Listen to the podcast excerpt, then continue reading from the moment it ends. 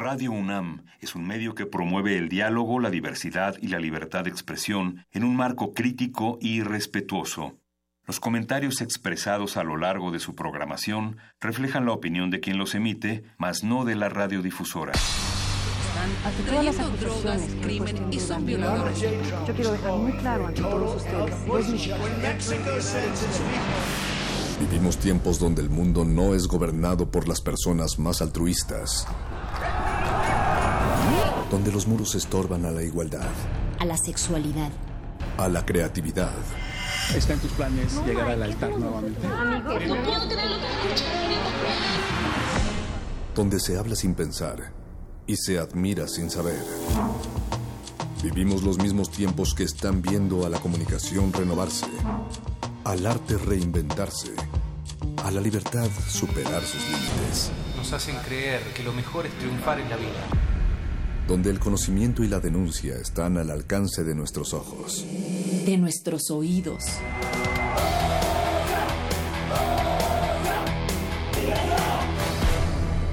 Resistencia modulada. Me di cuenta que mujeres, mujeres transexuales activistas mueren. Mujeres transexuales empresarias mueren. Y en donde mueren también mujeres transexuales exoservidoras. Pero lo que me hizo pensar y esto me hizo llegar a un punto y es que cuando muere una puta, nadie, absolutamente nadie la recuerda, más que otras putas. Porque el proceso de encontrar asesinos de transfeminicidios en mi ciudad amigable es eso, un mero proceso que se queda en eso. Algo que se queda y jamás avanza. Porque mi ciudad y mi gobierno amigable me ha hecho pensar por más de una vez que yo tengo la culpa por vestirme así. Porque cuando yo voy con un policía y le digo, ¿sabes qué me están haciendo esto?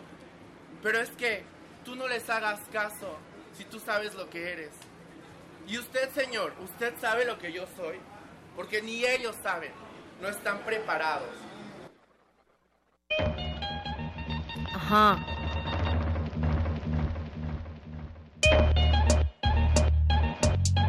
Ah.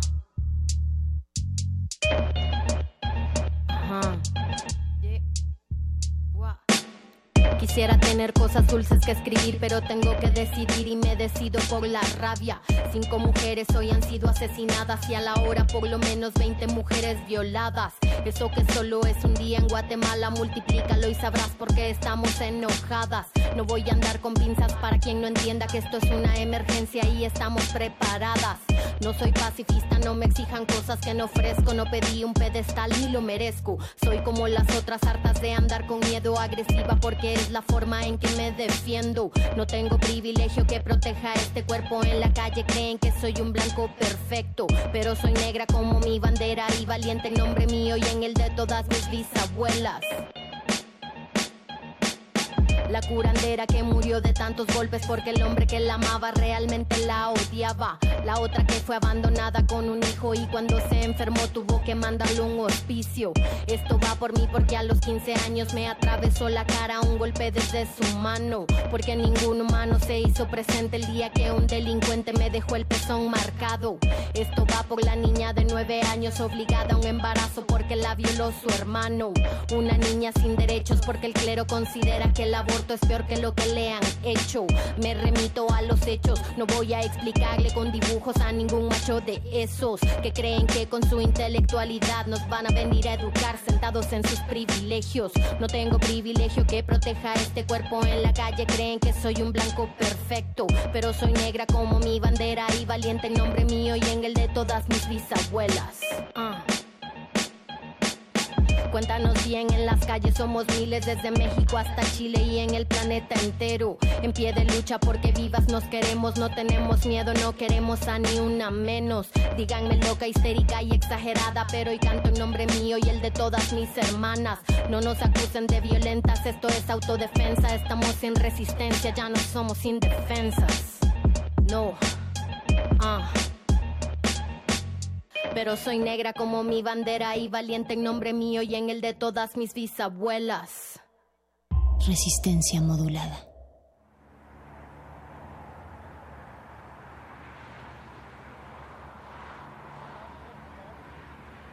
desde Resistencia Modulada decimos ni una menos, pero también en el marco del Día Internacional de la Mujer, pensar y reflexionar juntas, juntos, sobre qué situación tenemos las mujeres en el mundo, quiénes somos las más vulnerables y en este sentido también poner foco en aquellas cosas que podrían ser bastante cotidianas, pero que no les damos la visibilidad adecuada. Mónica Sorrosa, buenas noches. Buenas noches, Natalia Luna. Agradezco también a quienes están del otro lado del radio, del otro lado de la computadora, escuchando esta transmisión.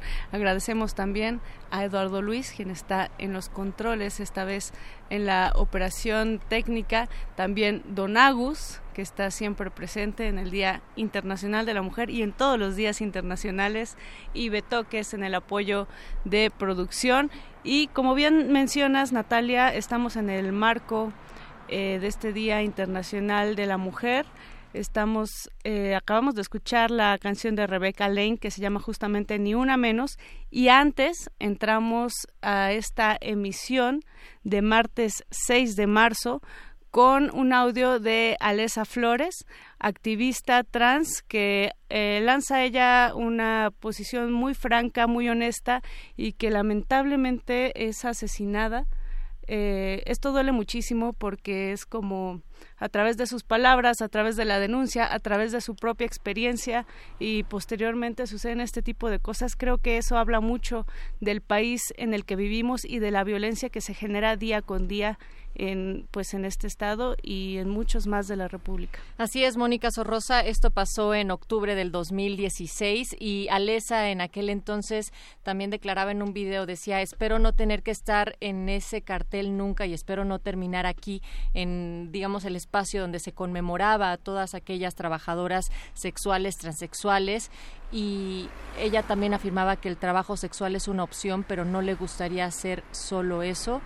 Y bueno, desde acá también estamos llamando a esa resistencia. Y también poniendo el tema sobre la mesa, Mónica, con un invitado que también viene en representación de una brigada que ha estado precisamente en las calles, de ahí el nombre, Brigada Callejera, y que han estado trabajando de a pie y en las calles con las distintas trabajadoras sexuales en este país para también asegurar que cada vez más tenga algún tipo de garantías. Y les invitamos a ustedes a participar en las redes sociales. Estamos en arroba R Facebook Resistencia Modulada. Y en Twitter hemos lanzado esta semana la pregunta de si la violencia contra las mujeres disminuiría principalmente con y ustedes pueden votar por denuncias en redes sociales políticas públicas y leyes o bien educación y hasta el momento han votado un 90% en educación y 10% en políticas públicas y leyes. Deberíamos de aumentar esa encuesta Natalia, una que diga todas las anteriores, Exacto, sí. Porque creo que es un conjunto de varios factores el que nos llevará algún día a cambiar unas prácticas de la sociedad ya bastante antañas y añejas. Y bueno, pues como les decíamos, ya está acá Ricardo Guerrero de Brigada Callejera. Te damos la bienvenida, Ricardo. ¿Cómo estás? Gracias, muy bien. Sabemos que están muy ocupadas eh, y ocupados en la Brigada Callejera últimamente. Dile al auditorio a qué se dedica esta brigada. Brigada Callejera se dedica a la, promoción de eh, la salud, de los derechos humanos y sexuales y reproductivos, de eh, principalmente de trabajadoras sexuales. ¿Y en qué condiciones, para tener un poco el contexto, se desarrolla el trabajo sexual actualmente en México? Pues eh, principalmente, pues eh, siempre se ha desarrollado en términos de violencia, ¿no? Entonces, eh, generalmente ha estado en el límite de lo legal y esto le permite permite como mucha mucho diálogo entre la violencia con el Estado y la violencia, con la delincuencia organizada. Esto difícilmente ha cambiado, pues históricamente, ¿no? Entonces el trabajo sexual siempre ha sido una, una tarea difícil. Y en ese sentido, ¿cómo ha trabajado Brigada Callejera? Eh, visibilizando el trabajo de las compañeras, visibilizando que están ahí, que han ocupado espacios y que, eh, eh, y que hay que rescatar sus derechos como personas.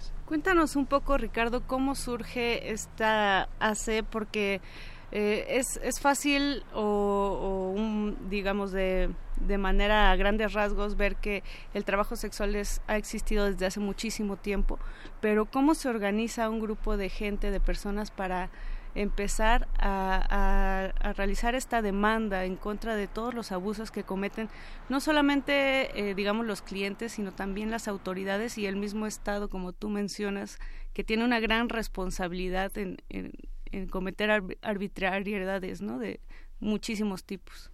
Bueno, la brigada surge con un grupo de estudiantes eh, hace aproximadamente 29 años, eh, de, de, los con un trabajo de incursión de eh, sociológico en los cuales eh, en ese grupo estaba pues la compañera Elvira Madrid, eh, Jaime, Jaime Romero y Rosa Isela Madrid. terminando y el titular era el profesor Francisco Gómez Jara.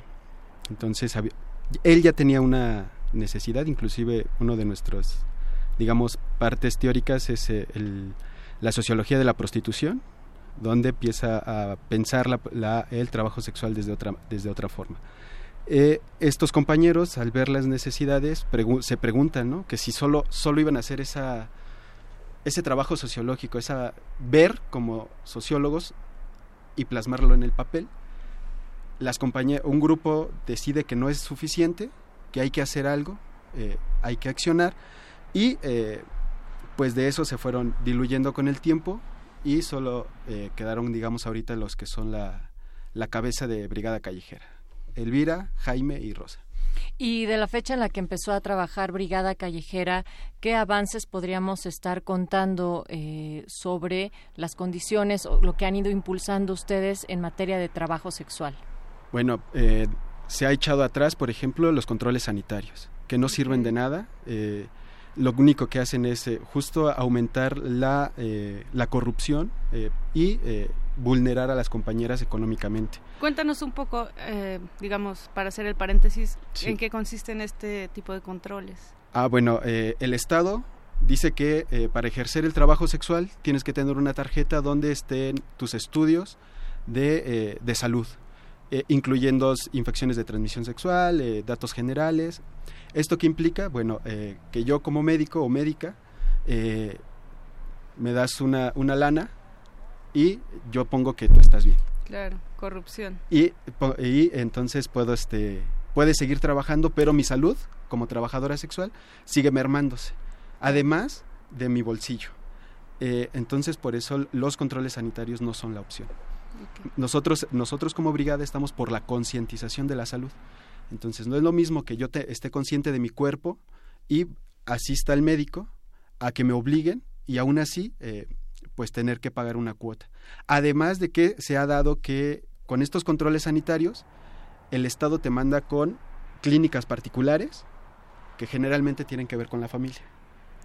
Entonces, eh, es todo este sistema, es todo un sistema de corrupción dentro de la legalidad, digamos. Y en una situación, en un país eh, altamente machista, con unas prácticas o al menos una moral eh, que es doble cara, Ricardo, em, me gustaría, parecería obvia la pregunta, pero explicarle al auditorio por qué las trabajadoras sexuales, los trabajadores sexuales también, son sujetos de derechos, ¿no? Porque habría personas que dirían, no, esa es su elección y es de alto riesgo lo que están haciendo. Entonces, como si no fueran sujetos de derecho. Creo que le acabas de dar el clavo con esa definición. Creer que no son sujetos de derecho.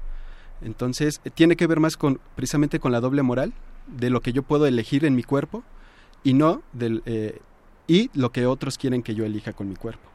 Entonces, en ese sentido, pues todos tenemos derecho, no solo las trabajadoras sexuales. Nosotros eh, apoyamos este grupo, pero todos en general tenemos derechos.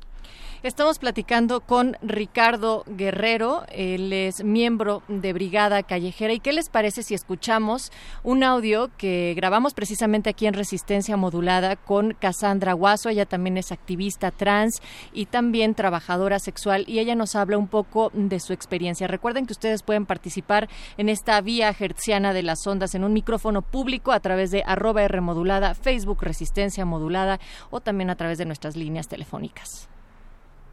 Resistencia modulada. Trabajo sexual es cuando lo haces tú independientemente, sin ningún tipo de lenón o algún tipo de trata, ¿no? Y la prostitución es eso. Cuando te obligan a hacer trabajo sexual o en su derivado o te obligan a tener relaciones sexuales con otras personas, pero teniendo un proxeneta, se llama así, en la cuestión de la población trans te orillan a llegar al trabajo sexual porque no te brindan como oportunidades para poder este emplearte en otras cosas, ¿no? Resistencia modulada.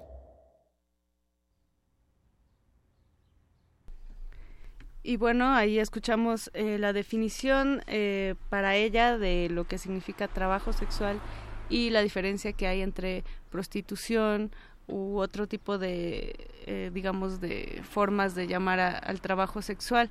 Es bien importante recalcarlo, Ricardo, porque justamente al denominar nosotros el trabajo sexual, estamos diciendo explícitamente que es un trabajo, que se requieren derechos, que se requieren también, eh, digamos, cuidados por parte del Estado y todo lo que Brigada Callejera está buscando paso a paso. Sí, eh, pues el cómo nos, nos, nombramos está como todo el universo de cosas. Entonces nosotros, eh, nosotras, no hablamos de prostitución, no hablamos de sexoservidoras, hablamos de trabajadoras sexuales. ¿Esto qué implica, eh, digamos, en términos lingüísticos? Bueno, que es una persona la que está haciendo una labor, no eh, un algo que puedes, del cual te puede servir. Entonces, en ese término de, eh, de trabajadoras sexuales, pues estamos reconociendo que es una persona la que está ofreciendo servicios aunque estos sean eh, obviamente con los genitales. Ricardo, ¿y qué opinas, por ejemplo, que desde algunas posturas se sugiere que la legalización o la regularización y por ende también el ganar un terreno en, en, términos de derechos humanos para el trabajo sexual no elimina el estigma social de las mujeres en el trabajo sexual, es decir, que mm, no se está realmente transformando nada, sino que solo se está legalizando o perpetuando ese tipo de violencias. E, es, ambiguo la, la, más bien por eso es nuestro trabajo. O sea, nuestro trabajo tiene dos vertientes. Una es por la vía de la legalización del trabajo sexual, pero también por la concientización de las compañeras trabajadoras sexuales.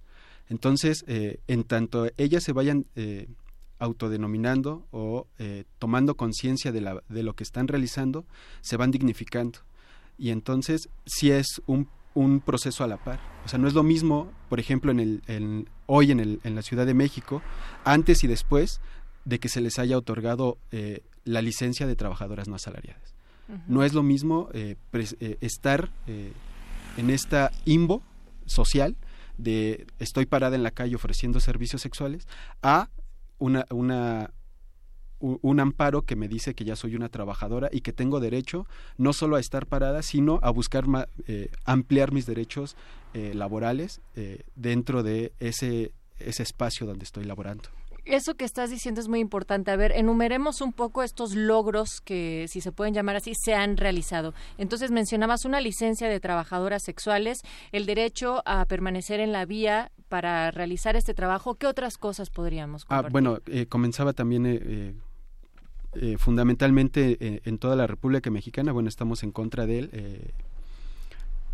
este, ay, se me fue la palabra el sanitario, el, control, sanitario, que también estaba eh, en, lo que era el Distrito Federal, también se echó para atrás, eh, también en Tapachula, Chiapas, eh, y en otros estados también se, se, está luchando para que el control sanitario deje de existir como una obligación para ejercer el trabajo sexual. bueno, fuimos la primera organización civil que realizó pruebas de detección rápidas en la calle, un poco contrarrestando el tiempo que el Estado se tardaba en diagnosticar a, las personas, que luego ni las diagnosticaban bien. Eh, pues esta, esta parte eh, de la concientización del trabajo sexual, creo que también es un logro en, términos teóricos y de concientización y de derechos humanos para las compañeras trabajadoras sexuales. Y, pues el, podría hablar del, como un logro histórico, pues sí, el, reconocimiento del eh, trabajo eh, sexual como un, trabajo más. Ahora, eh, ustedes trabajan principalmente en la Ciudad de México, o aquí iniciaron, por, lo que tú nos comentas, pero ¿hacia dónde se está expandiendo Brigada Callejera? Porque pues sabemos que andan bien movidos y bien movidas y hay espacios donde se requiere muchísima atención, hay focos rojos, hay más vulnerabilidad, como por ejemplo en la frontera, ¿no? Pienso en, lo que nos platicas que, que están trabajando en Tapachula, etcétera. Eh, ¿De qué manera eh, detectan esos puntos y comienzan a trabajar en esos espacios? Bueno, eh, Brigada Callejera pertenece a la Red Nacional del Trabajo Sexual, eh, que tiene incidencia en 28 estados de la República. Esto, eh, pensemos que también muchas de las trabajadoras sexuales van de un lado a otro. Entonces esto permite correr la voz del trabajo solidario que hace Brigada Callejera con las trabajadoras sexuales. Entonces eso es como el, cómo nos vamos difundiendo y difuminando en todas las políticas públicas que hay en torno de las trabajadoras sexuales por eh, porque la, compañera que eh, llega a, la Ciudad de México nos conoce y se va, por ejemplo, a, Puebla, y entonces a sus compañeras les habla del trabajo que hacemos, y entonces hay una vinculación desde ellas y ya entramos en, eh, compartimos en, el trabajo de Brigada Callejera. Entonces así es como se ha ido expandiendo las la solidaridad en, en toda la República Mexicana. Una red de apoyo, ¿no? De apoyo mutuo entre no solamente la organización, sino entre las mismas trabajadoras también. Y eh, bueno, ahorita tenemos un proyecto en, que acaba de cumplir un año en Tapachula, Chiapas, donde comenzamos eh, precisamente a trabajar con trabajadoras sexuales, pero muchas de ellas eran migrantes. Entonces, esto también las hace vulnerables, ¿no? Entonces, y se, hace todo un trabajo de... Eh, de las compañeras que ya llevan bastante tiempo, pues de registrarlas, eh, la, nacionalidad y eh, porque si no tienen nacionalidad no tienen no tienen opción de, salud, por ejemplo. Claro. Entonces eh, hay que hacer todo un trabajo pues bastante amplio para tener solo el derecho a la salud, por ejemplo. Acá en Twitter nos comenta la doctora Astrid, dice, resistencia modulada, yo también pienso que el trabajo sexual debe estar regulado con todo y seguro médico. El problema es que ni a los médicos o médicas les dan seguro médico, así es que hay que exigir el seguro para todo trabajador y trabajadora. Muchísimas gracias por sus comentarios, seguimos recibiéndolos en arroba R modulada, Facebook Resistencia Modulada. Ricardo, eh, ¿cuáles dirías que son los pendientes urgentes en esta materia por los que está trabajando Brigada Callejera? derogar, es que no recuerdo el, artículo específico donde se habla del enocinio. Eh, este artículo lo que no deja que eh, las compañeras se puedan organizar en cooperativas. Entonces, eh, si intentan organizarse, la que esté como a, la cabeza va, va, a la cárcel por la, la ley de trata y por el delito del enocinio. Entonces, no les permite organizarse la misma ley eh, no les permite organizarse en diferentes núcleos que les podría permitir una mejor relación con su entorno eh, laboral. Ese es como uno de los fundamentales. Y bueno, seguir en, la lucha por el derecho a la salud, a la vivienda eh, y pues la intención de formar sindicatos, ¿no? Para poder laboralmente hacer este frente. Y bueno, si me permiten un poco eh, del comentario de la doctora, justo es eso, ¿no? Eh, cuando ya hablamos de trabajo, trabajo sexual, ya, ya no hablamos de prostitutas y entonces hay que ayudarlas, ya no hablamos de sexoservidoras y hay que eh, salvarlas. Entonces, por ejemplo, esta doctora ya está viendo que hay una necesidad laboral de todos, ¿no? No solo, no solo del sector de las trabajadoras sexuales, sino más bien el hecho de ser trabajadores, pues nos hermana en, toda, en muchas formas. ¿no? para exigir derechos como trabajadores, en general, no, no en específico. ¿Y qué actividades van a tener también eh, próximamente? Sabemos que en el marco del 8M seguro andarán bastante atareadas, pero eh, ¿dónde podemos también consultar otras actividades de Brigada Callejera? Bueno, estas eh, actividades pues las realizamos en, en, la oficina, oficina cliniquita este, de... Y todo. Y todo de, Brigada Callejera en en la calle Corregidora 115, departamento 204. Ahí tenemos nuestro universo. Y eh, generalmente estos eventos eh, son más eh, íntimos, puesto que se trata de, de reconocernos, de dignificarnos. Entonces es importante sabernos juntas, por eso es este, ahí, ahí es donde vamos a concentrar como los eventos. Muy bien. Y pues acompañar, perdón Natalia, eh, año con año, el primero de marzo salen a, marchar, de mayo, perdón, eh, por un trabajo sexual digno y por la lucha de los derechos humanos también. De las trabajadoras. Así es. Ricardo Guerrero de Brigada Callejera, muchísimas gracias por estar en resistencia continua y por venir acá también a esta, esta noche. No, pues muchas gracias por la invitación.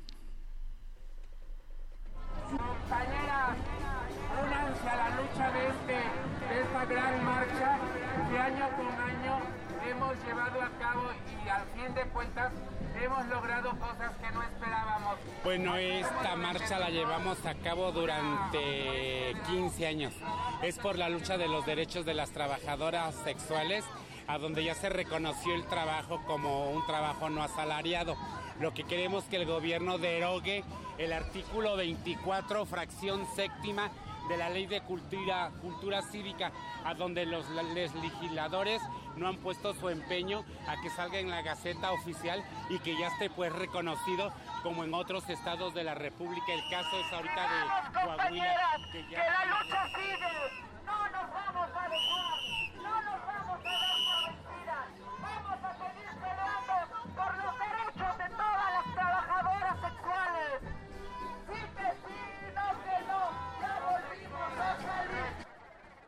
Resistencia modulada.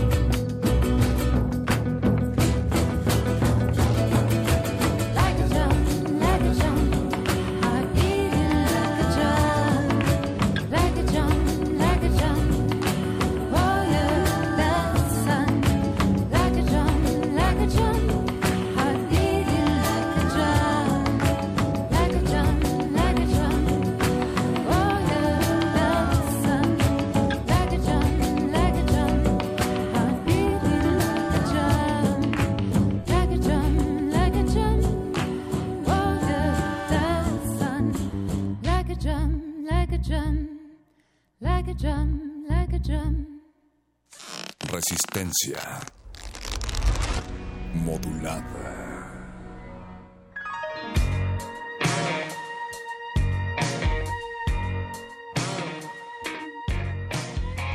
Cuando el periodismo se vuelve los ojos pero también los oídos de la sociedad la queremos escuchar acá en la Resistencia y por ello Resistencia Modulada tiene un espacio de coproducción y colaboración con periodistas de a pie, desde pie de página, donde ellos realizando periodismo de largo aliento también realizan unas coberturas y un contenido que se convierte en sonoro money para poderlo compartir con todo el auditorio. Y hoy estamos pues muy contentos de estar celebrando una emisión más donde se estrena una serie y también conmemorando cinco meses ya de que pasó el sismo acá en la Ciudad de México, pero que por supuesto también afectó otros estados de la República Mexicana del 19S. Y para ello pues está con nosotros de periodistas de a pie Arturo Contreras y Fernando Santillán. Bienvenidos. Hola, muchas gracias. Buenas noches. No, gracias a ustedes por acompañarnos. Ustedes ya han escuchado la voz de Arturo en algunas de las cápsulas anteriores que hemos también grabado por acá y para que conozcan más de él, bueno, él es periodista, un periodista en busca de nuevas maneras de contar historias y así dar un servicio a la ciudadanía, crowdsourcing, datos y nuevos medios, crónica y narrativa, además de redes sociales. Y Fernando, Hola, muy buenas noches, gracias. Por Hola Fernando, cuéntanos, tú eres responsable del área de comunicación de la red de periodistas de a pie. Eh, sí, bueno, ahí estamos colaborando, la verdad es que es un equipo, Arturo es, forma parte de ese equipo, ahí en pie de página y bueno, es un proceso de colaboración, ¿no? Soy responsable de esa parte, pero bueno, Hoy vamos a estrenar la serie Los Olvidados del Sismo, a cinco meses del sismo del 19 de septiembre, y en una mm, circunstancia donde pues aún hay miles de familias que no pueden regresar a una casa, y es ahora cuando la ayuda de la sociedad civil merma y que también la asistencia del gobierno debería mostrarse, sin embargo, aún quedan muchas zonas sin atender. Para ustedes, ¿cómo fue el delinear el cómo iban a tratar la cobertura del el sismo porque también se vuelve muy complicado, ¿no? En un momento en donde hay tanta información, ¿cómo deciden qué cubrir? Pues ahora con el sismo fue, fue un poco gracioso, ¿no? Porque unas semanas antes ya había habido otro, otro sismo. Entonces nosotros desarrollamos como un plan de cobertura de emergencia, ¿no? Como para ese tipo de cosas.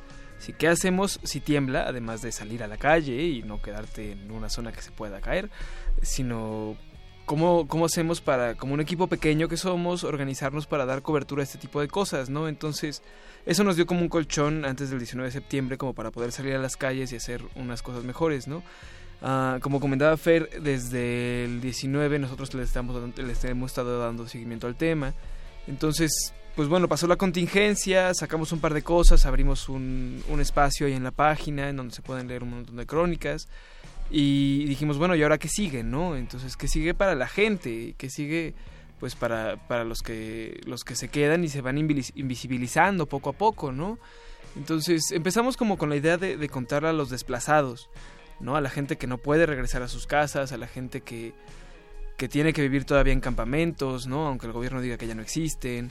Y, nos fuimos dando cuenta que no existían los grandes campamentos como los del 85 que estaban en las calles cerradas, ¿no? Con un montón de carpas y demás, sino que más bien eran como campamentos pequeñitos afuera de las casas de cada persona, ¿no? Que, en las que se quedaban para pasar la noche, para cuidar que no les este, madrugaran las, las cosas de la casa o que o que se metieran al terreno y les invadieran y de repente pues por eso ya no pudieron recuperar sus casas y demás cosas, ¿no? Y fue a medida de ir hablando con la gente que, que nos dimos cuenta que, que pues estaban olvidados por el gobierno, ¿no? Tanto federal como local y que, y que poco a poco ellos como ciudadanos se fueron entretejiendo y fueron echándose la mano y se fueron conociendo y fueron este, pues poniendo como las redes y, y creando apoyo entre ellos como para lograr salir de eso, ¿no?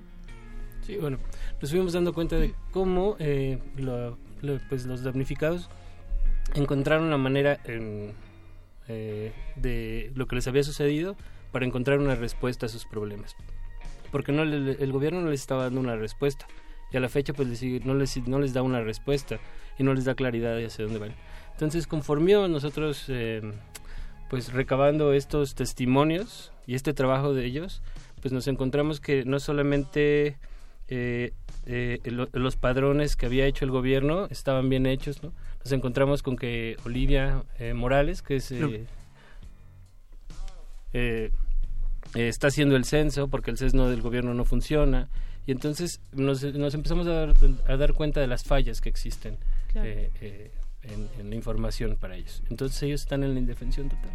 Ahora, ¿cómo, ¿cómo comienzan esta investigación? Una, porque pues es, el sismo es algo que afectó a todos emocionalmente. A lo mejor no perdimos nuestra casa, pero a todos nos, nos tocó. Eh, y otra es que abarca muchas partes de, por lo menos de, del, del, país, pero también de la ciudad, ¿no? De México. Entonces, eh, ¿cómo fueron ustedes como equipo movilizando para sacar un, digamos, un mapeo de lo que está sucediendo todavía con estos casos? Pues, pues mucho fue de hablar con la gente, ¿no? Y de no perder el contacto. O sea, y de, y de quedarse en eso, ¿no? Y, no irse como por la, por la agenda de los medios tradicionales, ¿no? Que se van como, ah, ¿dónde están los recursos? Y sí, este, dijeron, anunciaron Mancera en su corte diario matutino de avances del sismo, esto y esto y esto, ¿no? Y, y pues pues nada, ¿no? Echar un ojo a la calle y, o pasar por Tlalpan y decir, pues ahí sigue habiendo gente, ¿no? O sea, ¿qué va a pasar con esta gente?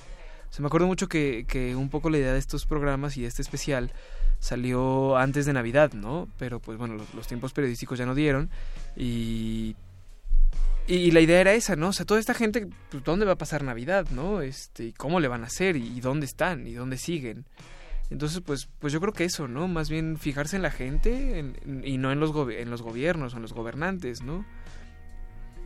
Sí, yo creo que encontramos la voz, la voz de lo que quieren hacer que no existe, o quieren cerrar y decir, bueno, ya terminó, pero la verdad es que no. O sea, cuando entramos a la colonia del mar, tú puedes ver el rastro del, del, terremoto, de lo que sucedió y lo acontecido, de lo que lo acontecido y de lo que siguen viviendo las familias, ¿no?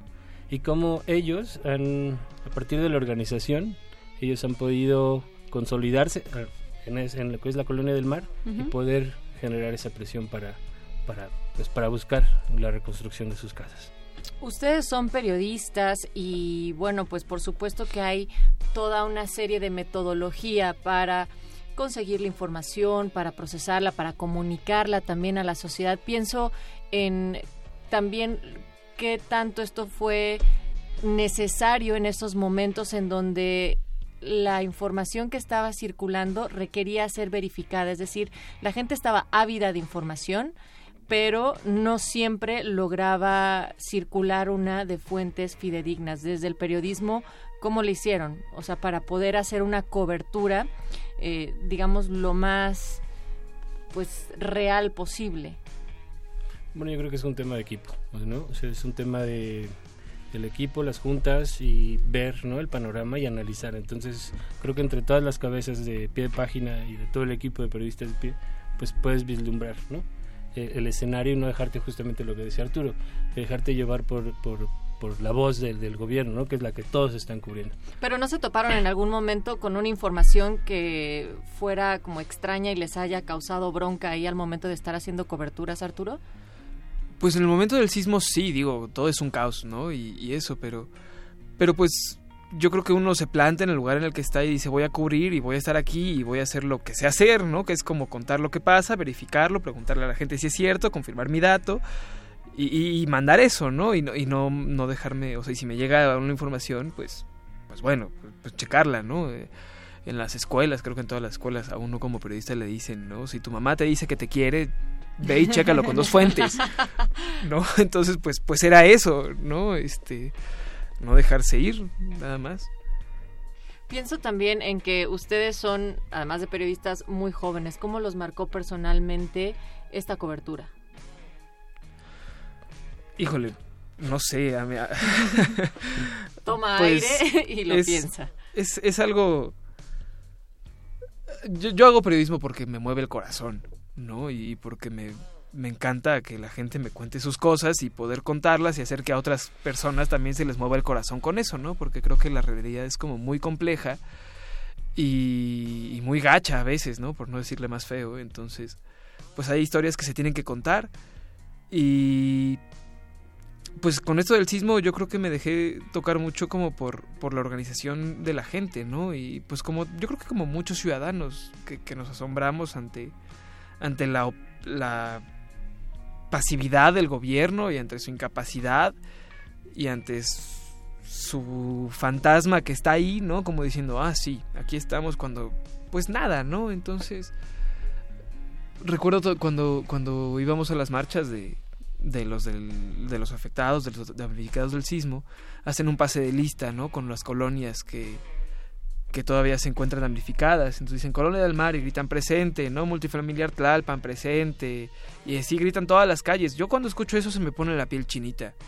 ¿no? Y digo, hay gente que está allá afuera, que está luchando, que está echándole muchas ganas, aunque se les cayó la casa y que no tiene nada. Pues esta es una historia digna de contarse, ¿no? Y que otras personas tienen que saber.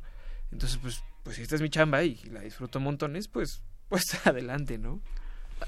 Yo me encontré con un sentimiento de enojo, de ira, ¿no? pero también me encontré con un sentimiento esperanzador, ¿no? en el sentido de, de verlos echarse la mano. ¿no? Y eso, eso se tiene que contar porque esa es la fuerza que mueve todo. O sea, porque es, es, es, es- esa comunidad que ellos han hecho es pues es la fuerza, ¿no? A mí eso me mueve muchísimo contar esas historias.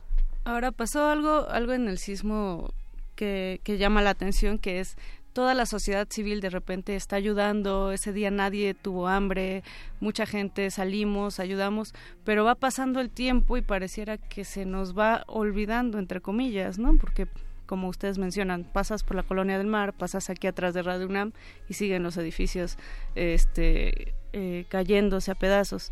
Entonces, esta parte del periodismo creo que, que hay que resaltarla, ¿no? Que es crear esta memoria también, ¿no? Que no se olvide nada más. Pasaron cinco meses apenas y hay mucha gente que ya está en otro, en otro canal, en otro mood, ¿no? Eh, eh, ¿Cómo el periodismo que ustedes hacen tiene ese, ese objetivo también? Eh, ¿Ustedes cómo lo miran desde ese enfoque de recabar la memoria, de permanecer? Yo creo que el periodismo es eso. El Ujú. periodismo es la memoria de la sociedad, ¿no? Porque si no hay, no hay alguien que esté contando esas historias, eh, se, quedan en el olvido, se pierden, se pierden y se, y se forma una ausencia y esa ausencia genera, pues, eh, genera que seamos cada vez más individuales, que no haya empatía por el otro, porque no nos encontramos, no nos vemos, ¿no? nos hemos dejado de ver. Creo que es muy importante el periodismo como memoria. Pues sí, y creo que es un poco lo que intentamos hacer desde pie de página, ¿no? No solo con el sismo, no solo con, con todas las otras series que hemos ido sacando, pues la idea es llenar esos vacíos que nadie cuenta, ¿no? Y que, y que si no se cuentan no se, se olvidan. Hay una frase, no sé si es lingüística o aquí, yo aquí balconeándome, este, ¿no? Que, que dice que lo que no se nombra no existe, ¿no? Entonces, pues, pues no hay que dejar que esas cosas no existan y se pierdan. A partir de la investigación que ustedes realizaron titulada Los olvidados del sismo, ¿qué pendientes son los que ubican más urgente a raíz de este acontecimiento y a cinco meses de distancia? Pues primero que se acabe el censo, ¿no? Este, el censo, como decía Fer, está incompleto. Ah, el gobierno, con todo su aparato burocrático, es incapaz de, de lograr terminarlo. Sin embargo, sale una maestra de la Escuela Nacional de Antropología e Historia con un puñado de alumnos, que la mayoría, la mayoría son sus becarios o, o están librando servicio social. Y ahí van, ¿no? Y, tienen un avance impresionante y ellos van a las colonias y se meten y, sacan sus cuestionarios y están con la gente.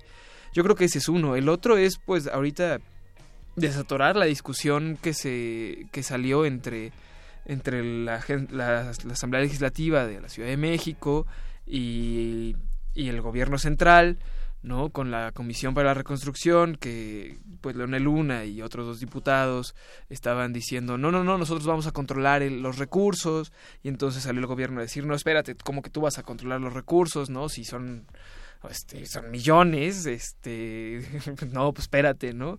De repente salieron unos, unos documentos filtrados que nadie pudo comprobar su veracidad, en los cuales decían que esos, ese dinero para el sismo ya se estaba usando para comprar mochilas, laptops y tabletas, ¿no? Electrónicas para repartir a la población, pero son para reconstruir, que es algo que yo sigo sin entender.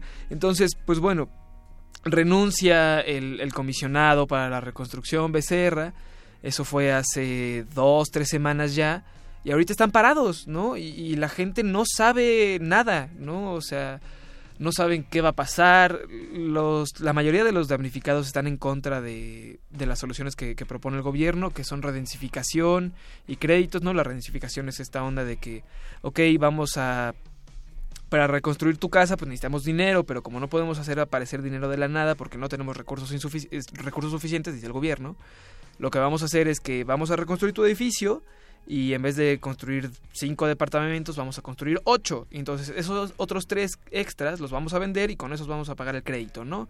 Entonces la gente no se quiere volver a endeudar, ¿no? Pues ya, ya, ya pasaron 10, 20 años para, para construir sus casas, para hacer su patrimonio y, definitivamente no quieren vivir en una casa más chiquita de la que tenían, ¿no? Entonces ya habían empezado a tener diálogos con, con Becerra, el, el que renunció, pero pues bueno, ahora viene esta ruptura y ya nadie sabe qué hacer, ¿no? Y ahí está el claro. dinero parado y están ellos esperando en la calle, ¿no? Como han estado todos estos meses. No hay que dejar de lado a las personas de la tercera edad, como en la colonia del mar, que justamente ellos no están ni sujetos de crédito y pueden perder su casa, pero también pueden perder su terreno.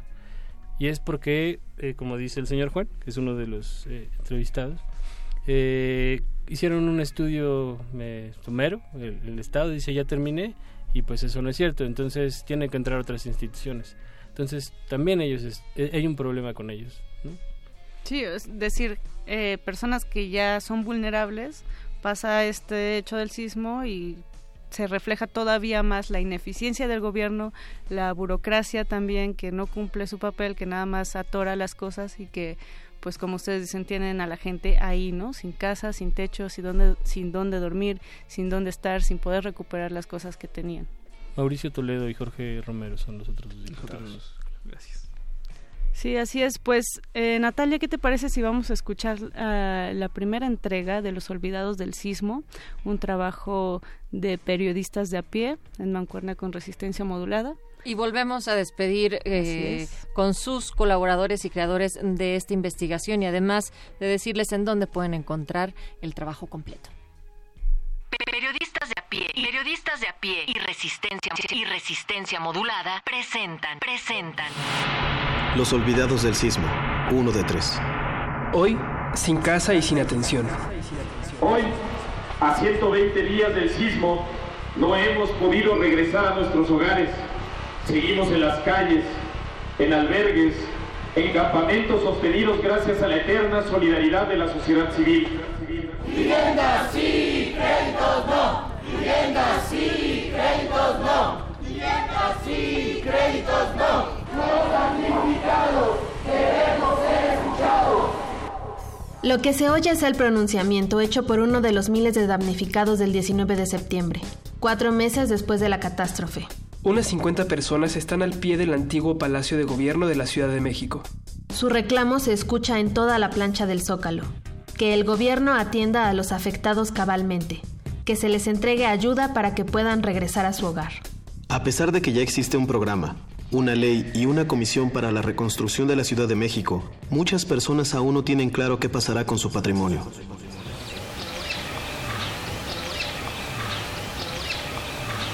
Las aguas y los canales que rodean la reserva ecológica de Xochimilco lo convierten en un espejismo cercado por la ciudad.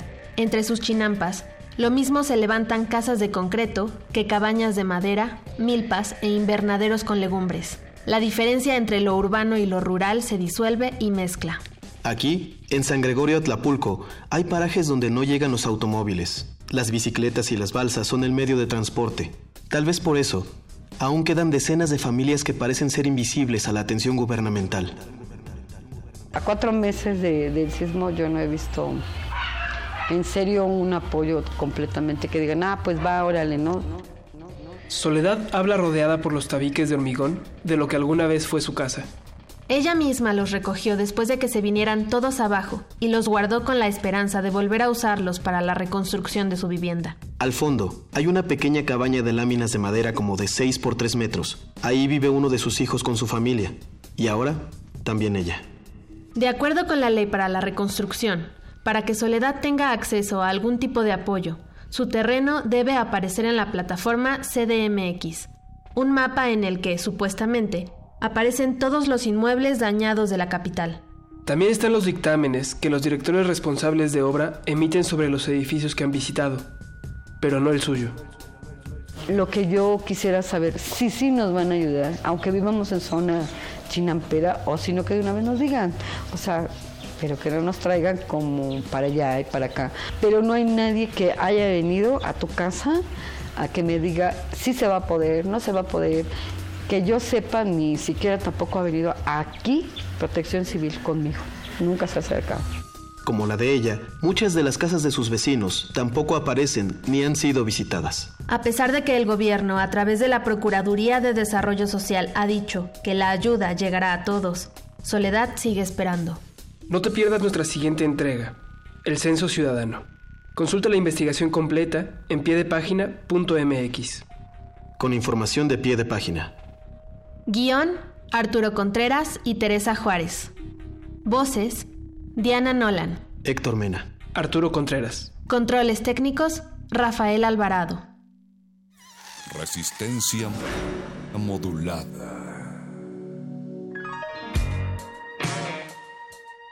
Esa fue la primera entrega de Los Olvidados del Sismo, una nueva serie de pie de página, periodistas de a pie y resistencia modulada. Les invitamos a que escuchen su retransmisión el jueves y volvemos rápidamente para despedirnos de Arturo, Arturo Contreras y de Fernando Santillán. Díganos en dónde podemos encontrar más información sobre esta investigación y, por supuesto, el reportaje completo. Bueno, pueden eh, encontrar en pie de página.mx, en especiales, en cobertura MX. Eh, y bueno, en Periodistas de Pie también nos pueden encontrar. Muchas gracias por haber venido a este estreno y recuerde Resistencia que va a estar cada semana eh, estrenándose una de las tres cápsulas, entonces esta semana nos vamos con la primera y así consecutivamente y posteriormente se encuentran todas en la página piedepágina.mx. Sigamos en Resistencia. Mónica Sorrosa, ya nos vamos y damos paso a Derretinas. Así es, muchas gracias Natalia Luna. Esto es Resistencia modulada de aquí a las 12 de la noche.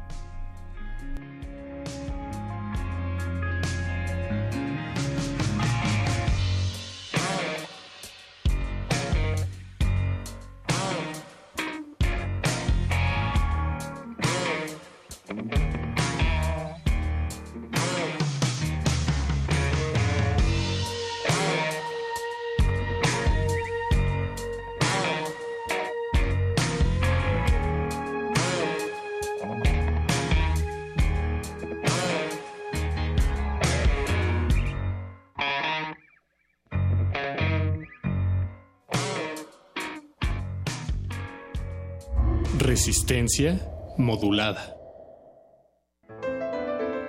2018. 200 años del nacimiento de Guillermo Prieto. Yo cuando sea grande quiero ser como Guillermo Prieto. ¿Qué tienen? Que eran periodistas, tinterillos, eh, pasantes de abogado, pequeños comerciantes, periodistas y, y la patria es primero. Tenían una, una entrega a la nación sin esperar nada a cambio. Prieto acompaña a Juárez, lo salva en Guadalajara cuando la guerra de reforma, pero sigue haciendo periódicos en cada lugar que llega, siendo haciendo canciones satíricas. Eran así, son entrañables, son la entrega, eh, son la reivindicación de una palabra quemada por la demagogia, la palabra patria. Paco Ignacio Taibo II, escritor y periodista. Guillermo Prieto, 96.1 de FM. Radio UNAM. Experiencia sonora. Ojo, agua, luz, viento, tierra. Tú. Elementos que se bañan de folk, música barroca, aires del renacimiento, jazz y rock. Alista tu maleta de viaje y conoce a Saena el lugar donde viajan todas las aves. Viernes 9 de marzo a las 21 horas en la sala Julián Carrillo de Radio UNAM. Entrada libre. Sé parte de Intersecciones, el punto de encuentro entre varias coordenadas musicales. Entonces, ¿qué? ¿Te vas a seguir haciendo? ¿Vas a seguir permitiendo que todos estos políticos mediocres y corruptos... Sí, eso. Sigan haciendo lo que se les da la gana con nuestras vidas. ¿Te vas a quedar cómodo en tu casa ese domingo tan importante? Mientras estos tipejos siguen violando una y otra vez tus derechos. De una vez te digo. Que yo no. Pásate a la izquierda. Todo México se está pasando a la izquierda. El PT te acompaña. El PT te empodera. El PT está de tu lado. México se define entre ir hacia atrás o ir hacia adelante, entre movernos por el enojo que destruye o ser motivados por la experiencia que construye. Ir hacia atrás es cancelar la educación de calidad. Ir hacia adelante es hacer del conocimiento nuestra fuerza. Ir hacia atrás es perdonar a los criminales. Ir hacia adelante es aplicar la ley a los delincuentes. Ser potencia es más que un deseo. Es trabajar para que cada familia cumpla sus sueños. El camino es hacia adelante. Lo mejor está por venir. PRI. En este periodo electoral, la Fiscalía General de Justicia del Estado de México, a través de la Fiscalía Especializada en Materia de Delitos Electorales, te brinda atención en caso de ser testigo o víctima de un delito electoral. Ofrecerte dinero a cambio de tu voto, recoger tu credencial para votar, condicionar tu voto mediante cualquier presión o amenaza. Son solo algunos de ellos. Infórmate. Cualquier anomalía, repórtala al 01800 7028 770 en nuestras redes sociales o en la aplicación móvil FGJ Domex, disponible de manera gratuita. Obras de siete jóvenes artistas que reflexionan sobre el capitalismo y su relación con las emociones de los individuos. Sus trabajos nos invitan a construir y reconstruir nuestra educación sentimental con un punto de vista crítico. Radio UNAM te invita a la exposición Notas para una educación económico-sentimental. Una crítica a los sistemas de producción económicos y políticos. Hasta el 18 de marzo. Invitan el Museo Universitario del Chopo y Radio UNAM. Experiencia Sonora. El INE vigila e investiga que se haga buen uso del dinero utilizado por los contendientes para que no excedan el tope de gastos previamente definido para cada elección. Para garantizar la equidad, las quejas son atendidas por el INE, quien las investiga y envía para su resolución al Tribunal Electoral del Poder Judicial de la Federación conforme a la ley. El INE sanciona en caso de encontrar irregularidades, tanto en las quejas como en la fiscalización. Los inconformes pueden acudir al tribunal, quien resuelve en definitiva. Voto libre.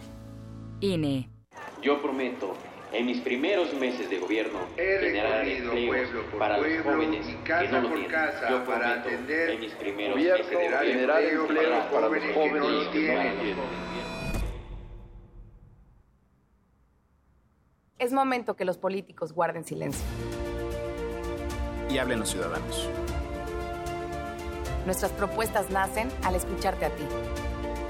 Con Nueva Alianza es de ciudadano a ciudadano.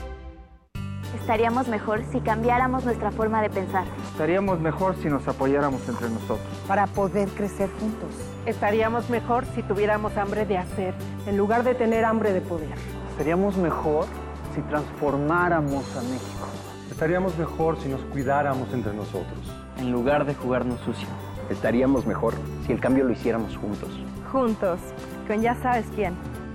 Ponte del lado correcto de la historia. Partido Encuentro Social.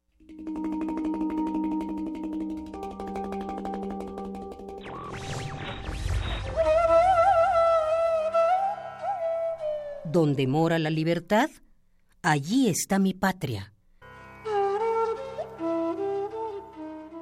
Benjamin Franklin.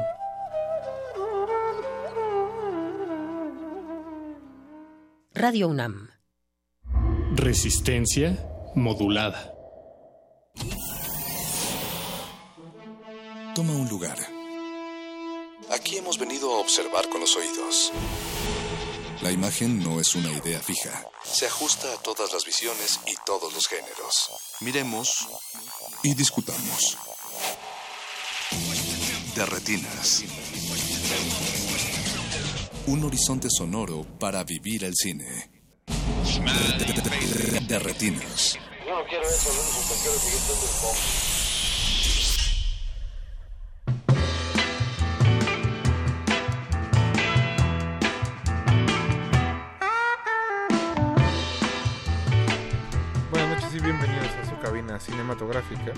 Mi nombre es Rafael Paz y vamos a estar hablando de cine hasta las 11 de la noche. Ya la próxima semana regresamos a nuestro horario regular de las 9 de la noche todos los martes en Resistencia Modulada. Jorge, no hagas corajes. Perdón, Rafa, es que no me, no me acomodo a este horario. Bueno, bueno, pero ya hoy entregaron los premios del FICUNAM. ¿Sabes quién ganó, Jorge? No. Descúbralo más tarde, entonces. Alberto Cuña Navarijo. Buenas noches, ¿cómo, ¿Cómo estás? Yo tampoco sé eh, quién ganó. Alberto. Pues que no revisé. Ganó el cine, obviamente. Como siempre. Bueno. ¿No? no, en teoría sí, ¿no? Sí, siempre gana el cine. En todos lados. Sobre todo aquí. nuestros corazones. En nuestros corazones. Pero bueno, es, es, como les decíamos, un programa lleno de cine, como todos los martes. Vamos a estar hablando con Rafael Aviña sobre su nuevo libro dedicado al, al cine negro mexicano. Después vamos a estar hablando con José Luis Ortega Torres para que nos cuente sobre el nuevo curso que está preparando de terror en la Filmoteca de la UNAM. Y eh, posteriormente estaremos discutiendo un poco qué pasó el domingo en los Oscar, porque Negrete está todavía un poco acongojado de los resultados. Realmente sigo sorprendido. No sé qué pensar, Rafa. Yo, este, después de la conmoción de todo el domingo, eh, híjole, creo que me quedo mejor con los resultados de Ficunam que estamos viendo, que el premio a la mejor película mexicana de la competencia es Los Débiles, de Eduardo Giral Brun y Raúl Rico, que curiosamente fue la única película que nuestro querido Alberto Acuña Navarijo recomendó con entusiasmo. Para que vean que sí la tiene. Pues la tiene. Ahí me echaban bronca los fans de, de Roger Cosa y de Perú y demás, de que, ah, ¿cómo escogiste esa? Tienes que escoger. Bueno, pues ahí está.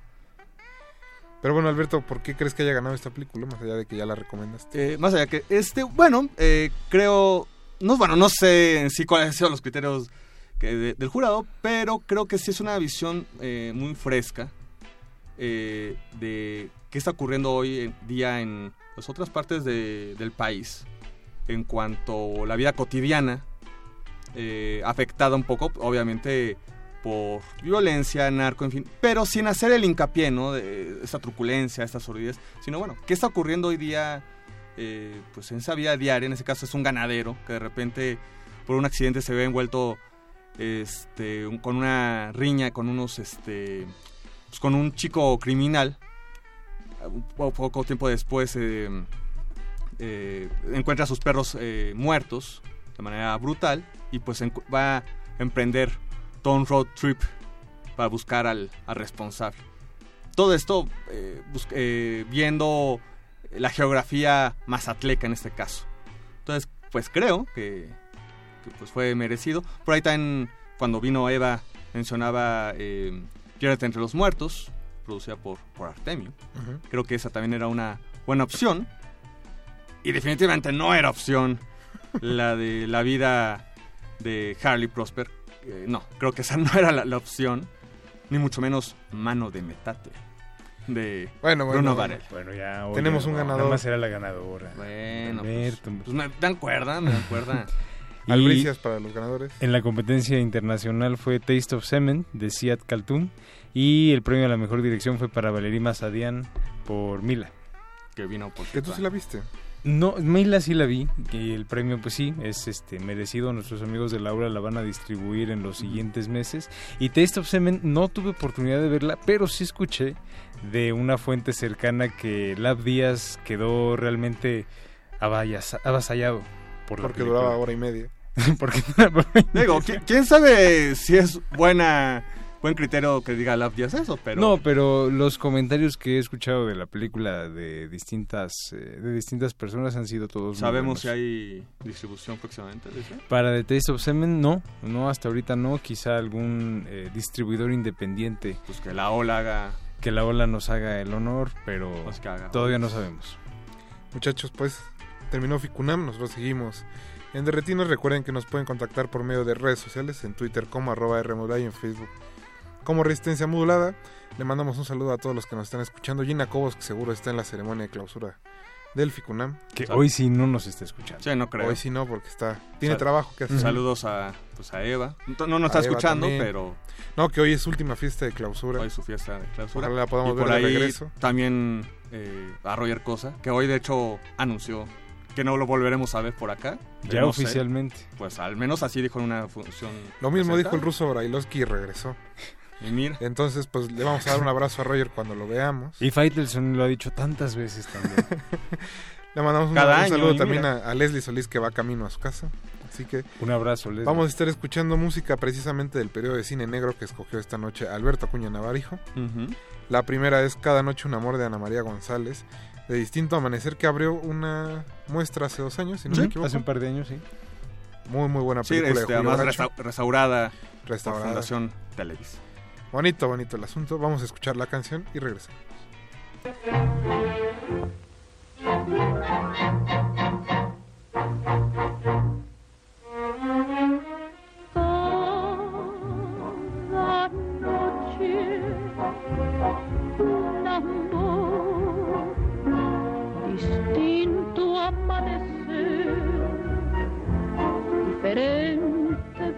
Visión.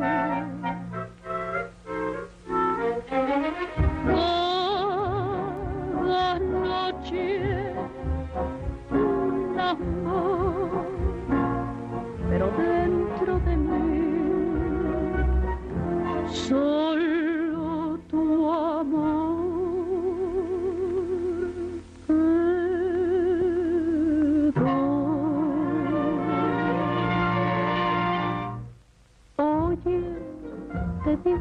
secreto que te amo de veras, que sigo de cerca tus pasos, aunque tú no quieras, que siento tu vida por más que te alejes de mí, que nada ni nadie hará que me olvide de ti. Oye, te digo en secreto que te amo de veras,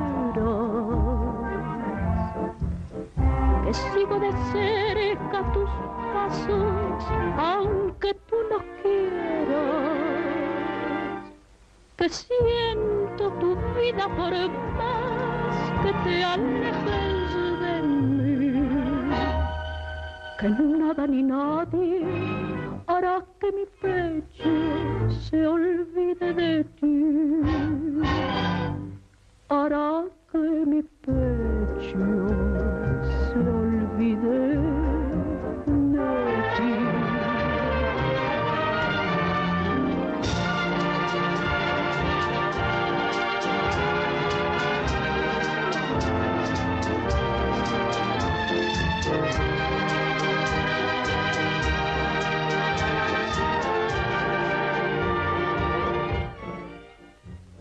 Voy por...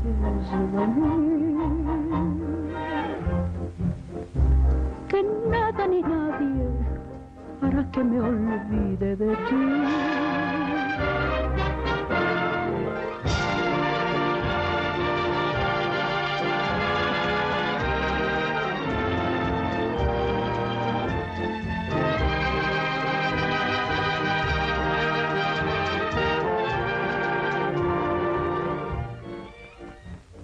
Que siento tu vida por más que te alejes de mí, que nada ni nadie hará que mi pecho se olvide de ti, hará que mi pecho... Ya estoy aquí.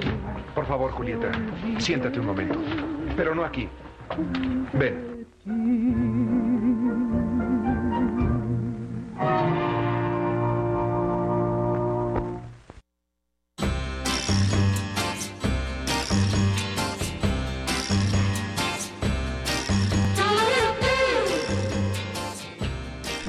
Ya estamos de vuelta en su cabina cinematográfica, seguimos en resistencia modulada.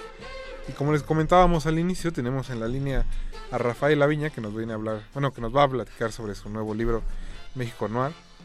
Rafael, buenas noches. Hola, ¿qué tal? ¿Cómo están? Buenas noches, Jorge Rafael Alberto. ¿Cómo estás? Muy bien, muchas gracias. Y bueno, una disculpa que no pude llegar, ya yo les prometo que voy a estar ahí pronto, pero les agradezco muchísimo el interés de ustedes en que pudiéramos platicar de este libro que bueno se acaba de presentar la semana pasada en el Palacio de Minería. No, pues nada, nada que disculparte, Rafael. Justo hemos tenido más bien dos programas muy de cinefilia para lectores, o de lectores cinéfilos, como le quieran decir ustedes. Eh, hace ocho días tuvimos a Fernanda y bueno, ahorita te toca a ti. Cuéntanos un poco de la presentación, ¿cómo te fue? Bueno, muy bien, la verdad es que fue una presentación muy agradable, muy cálida. Pues, la sala era una sala pequeña, pero estaba llena, pero sobre todo fue algo, fue muy divertido, fue, fue muy agradable. Honestamente lo disfruté mucho y hubo como muchas remembranzas de esa, de esa época y sobre todo creo que también fue como muy pues, de gusto de la gente por el cine, por la cinefilia y de eso se trata también este libro, a pesar de que es un libro que habla sobre criminalidad, sobre la cuestión policíaca, sobre las películas noir o, o el cine negro mexicano, pero sobre todo pues trata de ser un libro sobre cinefilia. Cuando te refieres a la época del cine eh, negro mexicano, exactamente más o menos a qué año se refieren para nuestros radioescuchas que, que no saben. Bueno, eh, eh, propiamente este cine negro mexicano eh, es esencialmente los años 40 y 50, aunque el cine policíaco mexicano pues surge incluso desde que llegaron los enviados de los Lumière, tienen por ahí una película que se llama Duelo a Pistola en Chapultepec, es de 1896, un cortito que, que filmaron este Beire y Von Bernard. El Automóvil Gris de 1919, pues es una película también importantísima, fundamental, todas las películas que hizo este el Chebor como Luponini o de Chicago o quien mató a Eva. Pero los años 40 y 50 particularmente eh, aparecen películas extraordinarias dirigidas ya sea por Julio Bracho, ya sea por Alejandro Galindo, ya sea por Roberto Gabaldón o incluso por este eh, Juan Bustillo Oro, entre otros, o Chano Urueta también. Hola Rafael, ¿cómo estás? Eh, Te habla Alberto. Hola Alberto, ¿qué tal? Oye, muchas gracias que estuviste además ahí en la presentación, te lo Ah, agradezco pues, mucho. No, pues, no hay que agradecer. Este, oye, pues, eh, yo tengo, entre otras eh, preguntas, eh, frente en la presentación eh, mencionabas, eh, junto con Carlos Bonfil, eh, el hecho de que, pues, hoy día, por ejemplo, muchas de las películas que mencionas, eh, pues, han estado en la Cineteca eh, francesa, en, eh, en el MoMA de Nueva York, en fin, pero en su momento, pues, fueron películas de explotación, tal cual, películas más bien de un corte popular, mencionadas sobre todo esta de Ya tengo mi hijo, que es una...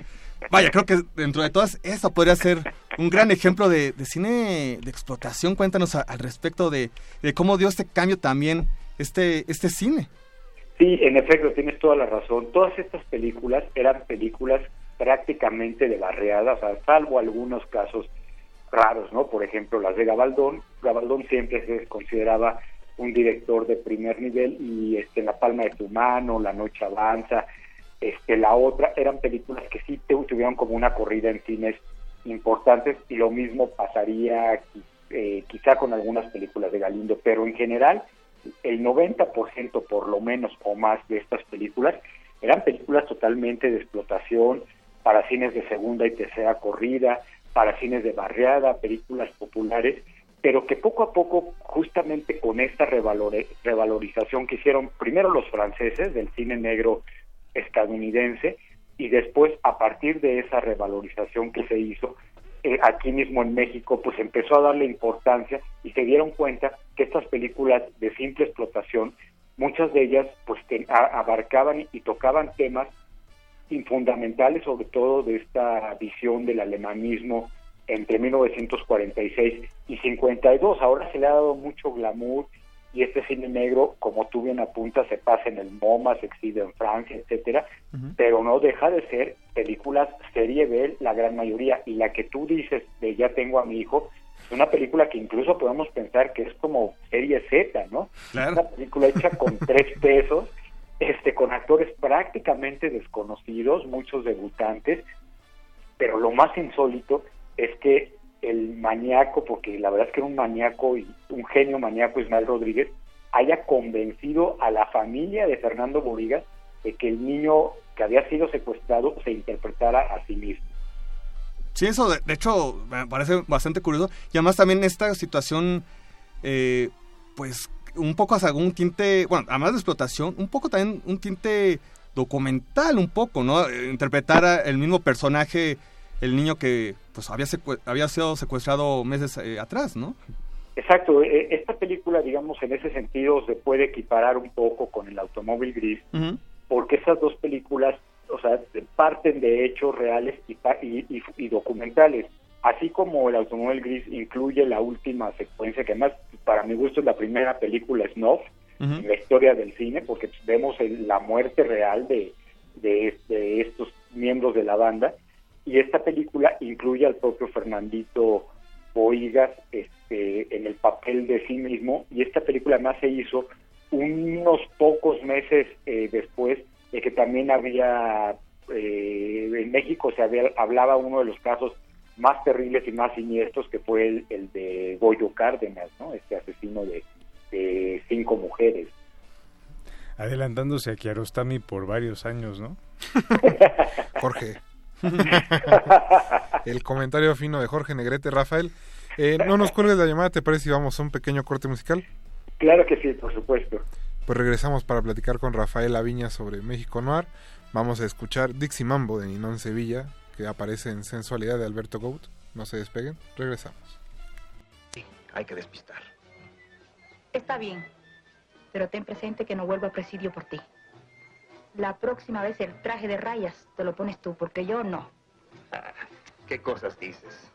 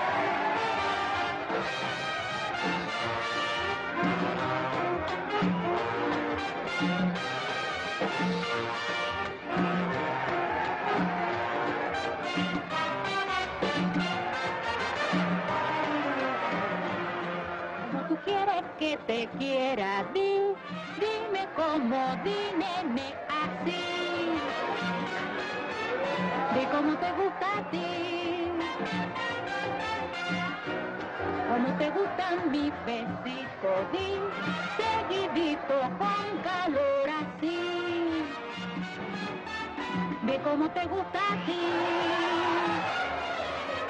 Ven, acércate a mí, un juntito son del Dixie Mambo, cómo gozará. Ven, bailemos así, a son cadencioso, de ritmo Dixie qué felicidad.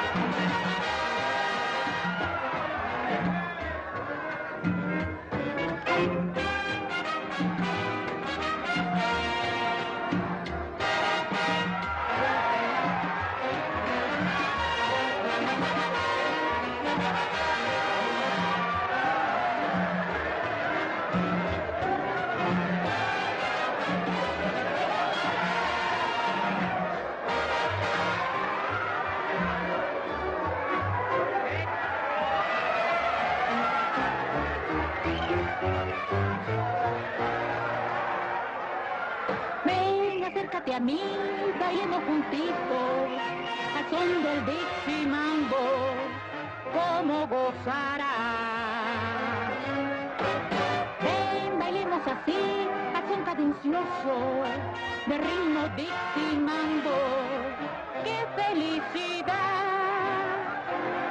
Como tú quieres que te quiera a ti, de cómo te gusta a ti.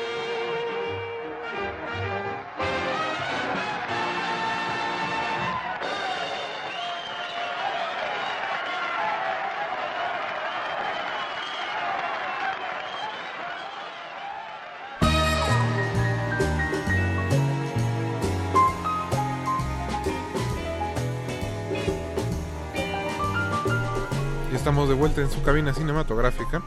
Y todavía tenemos a Rafael Aviña en la línea. O al menos espero, Rafael. Buenas noches. ¿Sigues ahí? Hola, ¿qué tal? Buenas noches. Ahorita estaba escuchando a, a Ninón Sevilla. Ajá.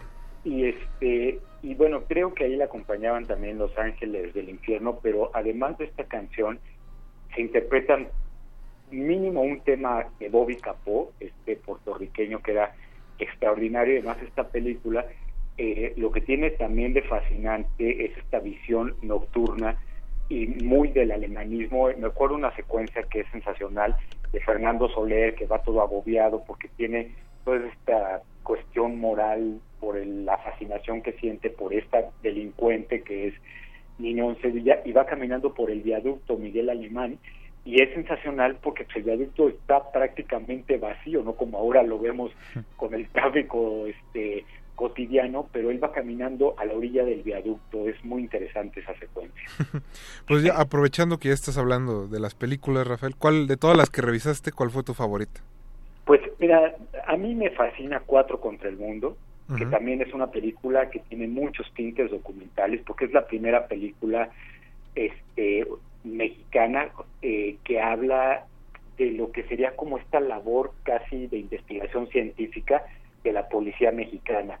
Y eso es muy interesante porque ninguna película había tocado esos elementos, ¿no? Incluso hay escenas en donde se muestran fotos, eh, fotos de la policía, y tú ves que son fotos reales, en efecto, de crímenes, y eso eso es rarísimo que, que suceda otra que también toca pero eh, esta, este tema es la película El desalmado de Chano Urueta Po- en la, La noche avanza es una joya es una obra- es una obra maestra sobre todo por el cinismo que tiene esa película. La violencia y el cinismo del personaje de Pedro Almendaris además escrita por por José Revueltas a partir de un relato de, de Luis Espota y la y en la palma de tu mano que es una visión como muy melancólica, muy cercana a las películas noir estadounidenses, pero lo fascinante es todo el contexto mexicano que tiene, ¿no? El, el lugar este donde trabaja Karim, por ejemplo, ¿no? Y tiene dos títulos así increíbles que creo que últimamente al cine mexicano le falla mucho poner buenos títulos. Exacto. Pero La Noche Avanza y En la Palma de tu Mano son, son increíbles, ¿no? Sí. No sé cómo decirlo, Jorge.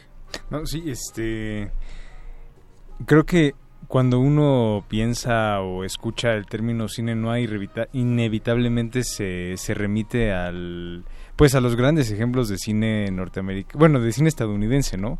Sí, exacto. Este entonces con esa sombra como tan grande ahí a la distancia, ¿cómo tú Rafael sientes que se que se distingue o cuál sientes que es como el digamos, el sello que tiene el cine noir mexicano frente a todo el, el abrumador peso de esa, de esa sombra gringa. Sí, o sea, en efecto, este, las películas gringas tienen un peso extraordinario porque finalmente ellos fueron los primeros que se dieron cuenta que todos estos relatos en donde había mujeres que llevaban a los hombres a la perdición, eh, hombres que, que entraban en una serie de situaciones que los iban llevando cada vez a momentos más climáticos de, de, criminalidad, et, etcétera. O sea, el, el, cine mexicano también lo toca igual, o sea, la fe fatal, las traiciones entre los hombres, este, el hombre ingenuo que poco a poco va entrando en, esta espiral de, de, violencia.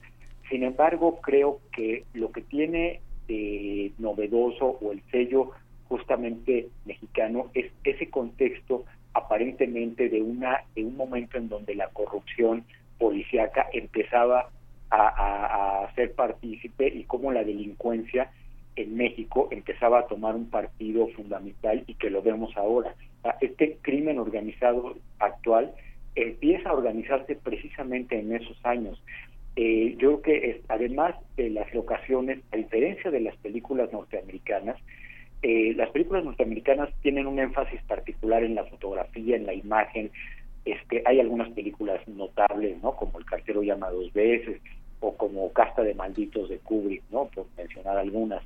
Pero sin embargo, lo que no tienen estas películas estadounidenses y sí las tienen las mexicanas es la capacidad de que la Ciudad de México se convierta en un protagonista importantísimo, incluso hay una cinta como del brazo y por la calle en donde los créditos mismos dicen eh, Marga López, este, Manolo Fábregas y la Ciudad de México. Entonces eso eso lo, eso da un giro da un giro notable porque eh, de pronto tú ves como el Ángel de la Independencia, el Monumento a la Revolución, la Plaza de la Constitución, el Zócalo, el Hemiciclo a Juárez, eh, eh, ciertos cabarets eh, tienen, o sea, adquieren un, papel protagónico y en las películas norteamericanas eso no sucede. Es muy raro que encontremos como locaciones muy definidas o de, eh, o de lugares este, de ciudades, ya sea Nueva York, Chicago, Los Ángeles. Si acaso Los Ángeles, porque bueno, Los Ángeles es totalmente cinematográfica, ¿no? Al igual que Nueva York, pero sobre todo Los Ángeles es donde se hicieron muchas películas de cine noir estadounidense, pero las mexicanas se distinguen particularmente por sus locaciones nacionales. Además creo que eh, este cine eh, noir eh, nacional, pues también hacía una crónica de pues de la modernidad que iba alcanzando a, al, al, país, ¿no? Exacto, o sea, eh, lo que tiene de interesante estas películas es que empezaban a dejar atrás todas estas historias de provincia, estas historias rurales, poco a poco empezaron a ser transformadas por la ciudad. Claro, ahí en ese sentido Galindo fue, Galindo, Ismael Rodríguez, Gilberto Martínez Solares, Gilberto con Tintán, Isma, este, Ismael con Pedro Infante, Alejandro Galindo con, David Silva, eh, eh, le dieron un énfasis particular a la ciudad. Sin embargo, estas películas eh, policíacas mexicanas tenían justo estas locaciones en donde la, la, ciudad era el gran protagonista. Sobre todo, por ejemplo, Chano Urueta, en esta película que les cuento del desalmado, hay secuencias muy largas que, que están filmadas en la Avenida Juárez. Vemos el cascarón de la Torre Latino, se aprecia este famoso edificio Nieto, donde está ahora el, el, el CEAS, este, el, parte del hemiciclo Juárez, ambos de los azulejos. Entonces la ciudad se volvió el gran protagonista y la noche. La, la noche era la, la, contraparte de todas estas historias. Rafael, eh, hace unos días se dio la presentación en la Feria de Minería. ¿Dónde podrán encontrar los radioescuchas el libro o qué presentaciones vendrán a futuro? Bueno, este, aunque no tenemos fechas todavía definidas, suponemos que van a ser en abril. Va a haber una presentación en Cineteca uh -huh. y va a haber una presentación también en el estanquillo. Ustedes me hacen favor, cuando vaya a ser, que, que me ayuden a, a difundirlo en, en, su momento. Sí, sí. Eh, a, ahorita, hasta donde sé, el libro únicamente se puede conseguir en la Cineteca Nacional. Como es un libro que, que es de una edición pues local, o sea, de Cineteca, y como ha habido muchos problemas con Educal este, a raíz de los sismos, entonces Educal tuvo también problemas con sus con sus este, espacios de, de almacenamiento, uh -huh. por eso no se ha podido todavía este, eh, distribuir. distribuir exactamente, ¿no? Pero ahorita solamente ahí y bueno esperar a que se hagan estas presentaciones este, yo creo que estas presentaciones van a ser en espacios más grandes, o sea, uh -huh. ya sea en el estanquillo, en la terraza y en la cineteca, pues en una sala mucho mayor. Y, y yo les avisaré este, con, con, anticipación para que puedan este, eh, adquirirlo. Además es un libro que quedó muy bonito, la, la portada, el, el, el, las fotografías me dieron oportunidad además de que yo pudiera este, identificar incluso a los actores secundarios, que era algo que yo siempre había querido hacer, y darle voz a estos actores que todo el mundo los ubica, pero que a lo mejor no saben ni cómo se llaman, pero que los ha visto en centenares de películas nacionales. Eso sí, pues mucha suerte Rafael, y esperamos gracias. tenerte pronto aquí en cabina. Con mucho gusto, de verdad que estaré por ahí, y les agradezco mucho sobre todo a ustedes, pues este, este entusiasmo, esta pasión por el cine mexicano porque no es muy común. Yo no, no, no entiendo por qué esta fascinación por las películas gringas, por las películas comerciales y, y, la verdad es que el cine mexicano tiene cosas extraordinarias, desde estas películas clásicas hasta este cine que se está haciendo ahora y que es prácticamente clandestino y eso la verdad es que hay que agradecerles mucho a jóvenes como ustedes. Pues muchas gracias Rafael por contestarnos la llamada y nos vemos pronto. Gracias Rafael. Claro que sí. Gracias Rafael. Muchas gracias. Les agradezco mucho este Jorge, Rafa, Alberto. Muchas gracias. Hasta luego. Hasta luego. Hasta, Hasta luego. luego. Nosotros vamos a seguir en Derretinas, viene otro pequeño corte musical. Antes de eso, les recordamos que nos pueden contactar por medio de redes sociales, en Twitter como arroba Rmodulada y en Facebook como Resistencia Modulada. Le mandamos un saludo a Filmofilias, que dice que como ya se acabó el Ficunam, pues ahora sí es hora de, de Derretinas. Uy, o sea, antes no. ¿Cómo? No, por eso, pues a la mera hora, No, Navarijo, no, te no, enojes. no. pues no. Vamos un corte en lo que se calma Alberto Cuña Navarijo. ¿Cómo? Ya viene Betoques, tranquilo Betoques. Bueno, vamos al corte. Vamos a escuchar Mambo, el Mambo número 5 de Pérez Prado que aparece en el suavecito. Regresamos. Peliculón.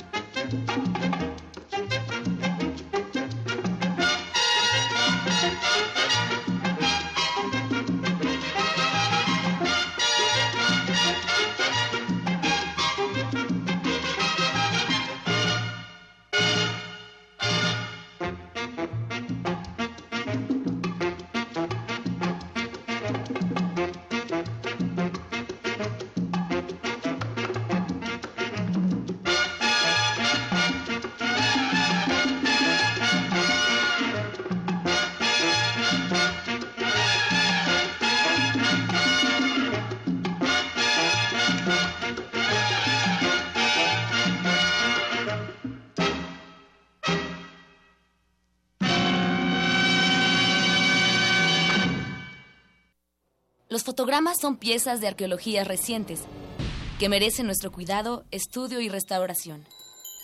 Filmoteca UNAM.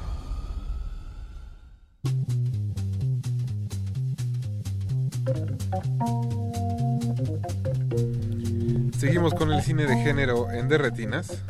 Recuerden que estamos en el 96.1 de FM. Ya tenemos en la línea a José Luis Ortega Torres. José Luis, buenas noches. ¿Qué tal, querido Rafa? ¿Cómo estás? Bien, Qué bien, gusto ¿tú? saludarte. Te saludan bien, acá Alberto, Jor- afortunadamente. Alberto Jorge y tu servidor Rafael. No, hombre, los tres chicos fantásticos de Radio UNAM. Amigos todos, ¿cómo están? Saludos a Cuña, saludos a Jorge también. Saludos, Master. Que estamos bastante emocionados porque te estrenas como profesor en la Filmoteca. Así es, no, pues yo estoy más emocionado, evidentemente. Obviamente. Sí, sí, sí, ya este, por ahí en días anteriores nos tomamos un cafecito contigo y ya te estaba platicando.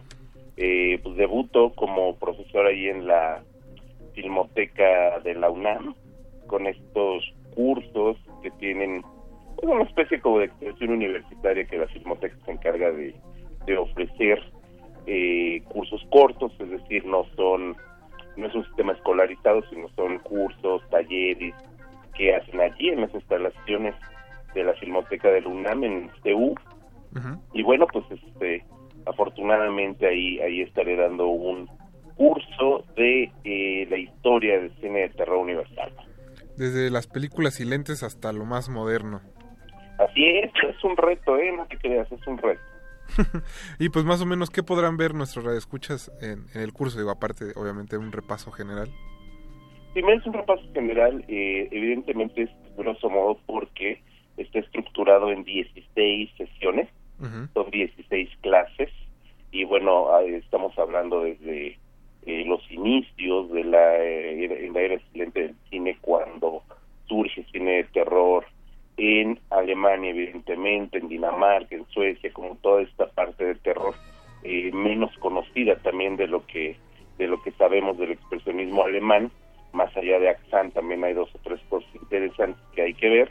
Muchas películas que estuvieron perdidas durante un buen tiempo que afortunadamente sellos videográficos muy importantes como Kino Video, por ejemplo, se han encargado de rescatar y que bueno, afortunadamente echan luz sobre eh, temas, temáticas que creemos, eh, o la, mucho del público hemos creído que han sido pues eh, novedosas y que en realidad desde hace más de 100 años han estado presentes en el cine, ¿no?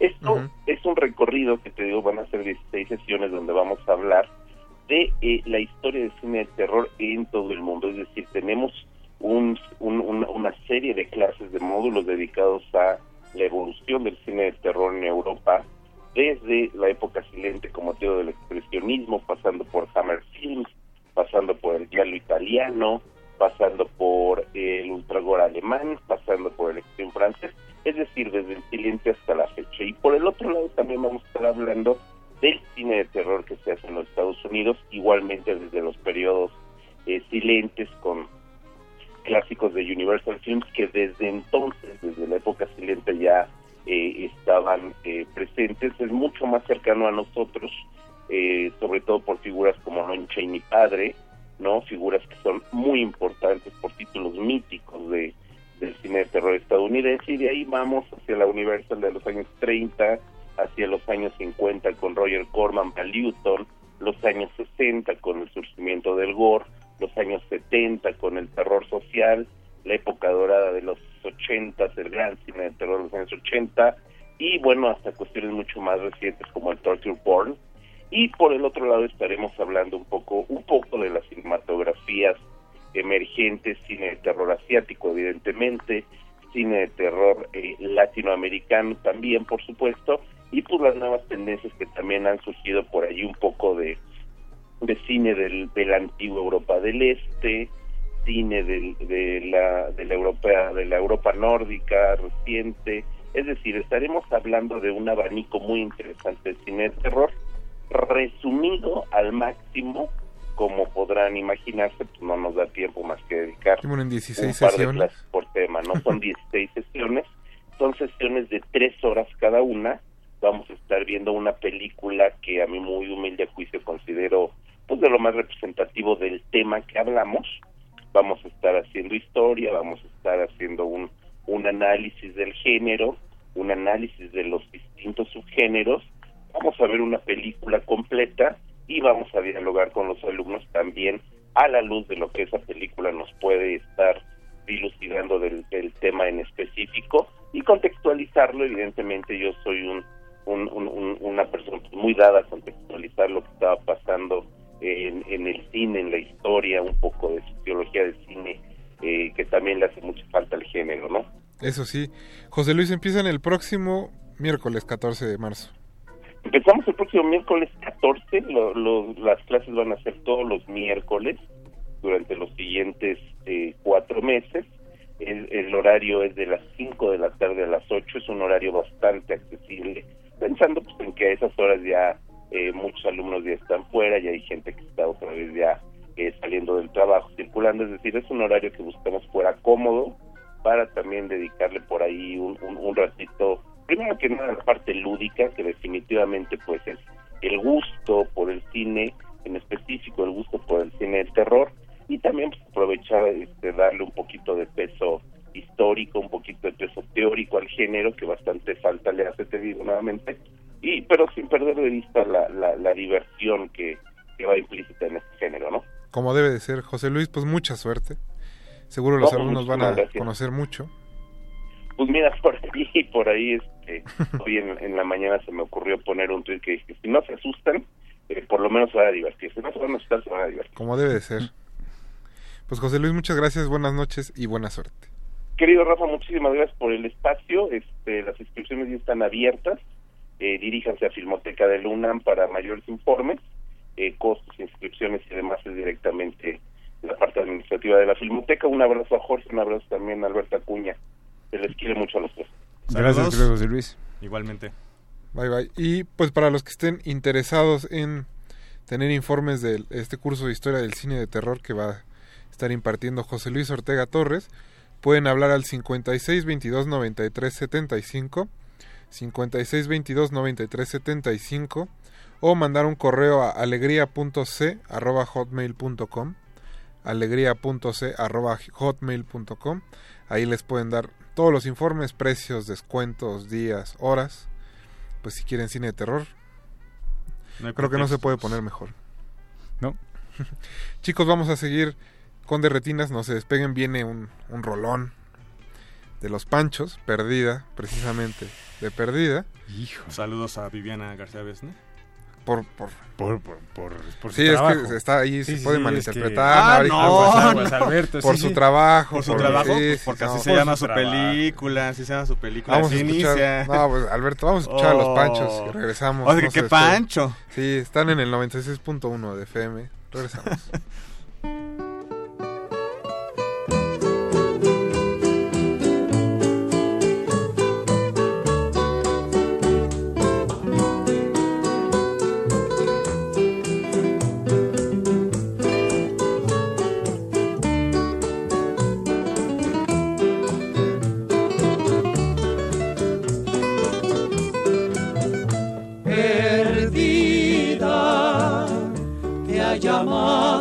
gente sin saber que has sufrido con desesperación. Vencida, quedaste tú en la vida por no tener cariño que te diera ilusión. Perdida porque al fango rodaste después que destrozaron tu virtud y tu honor. No importa que te llamen perdida, yo le daré a tu vida que destrozó el engaño la verdad de mi amor.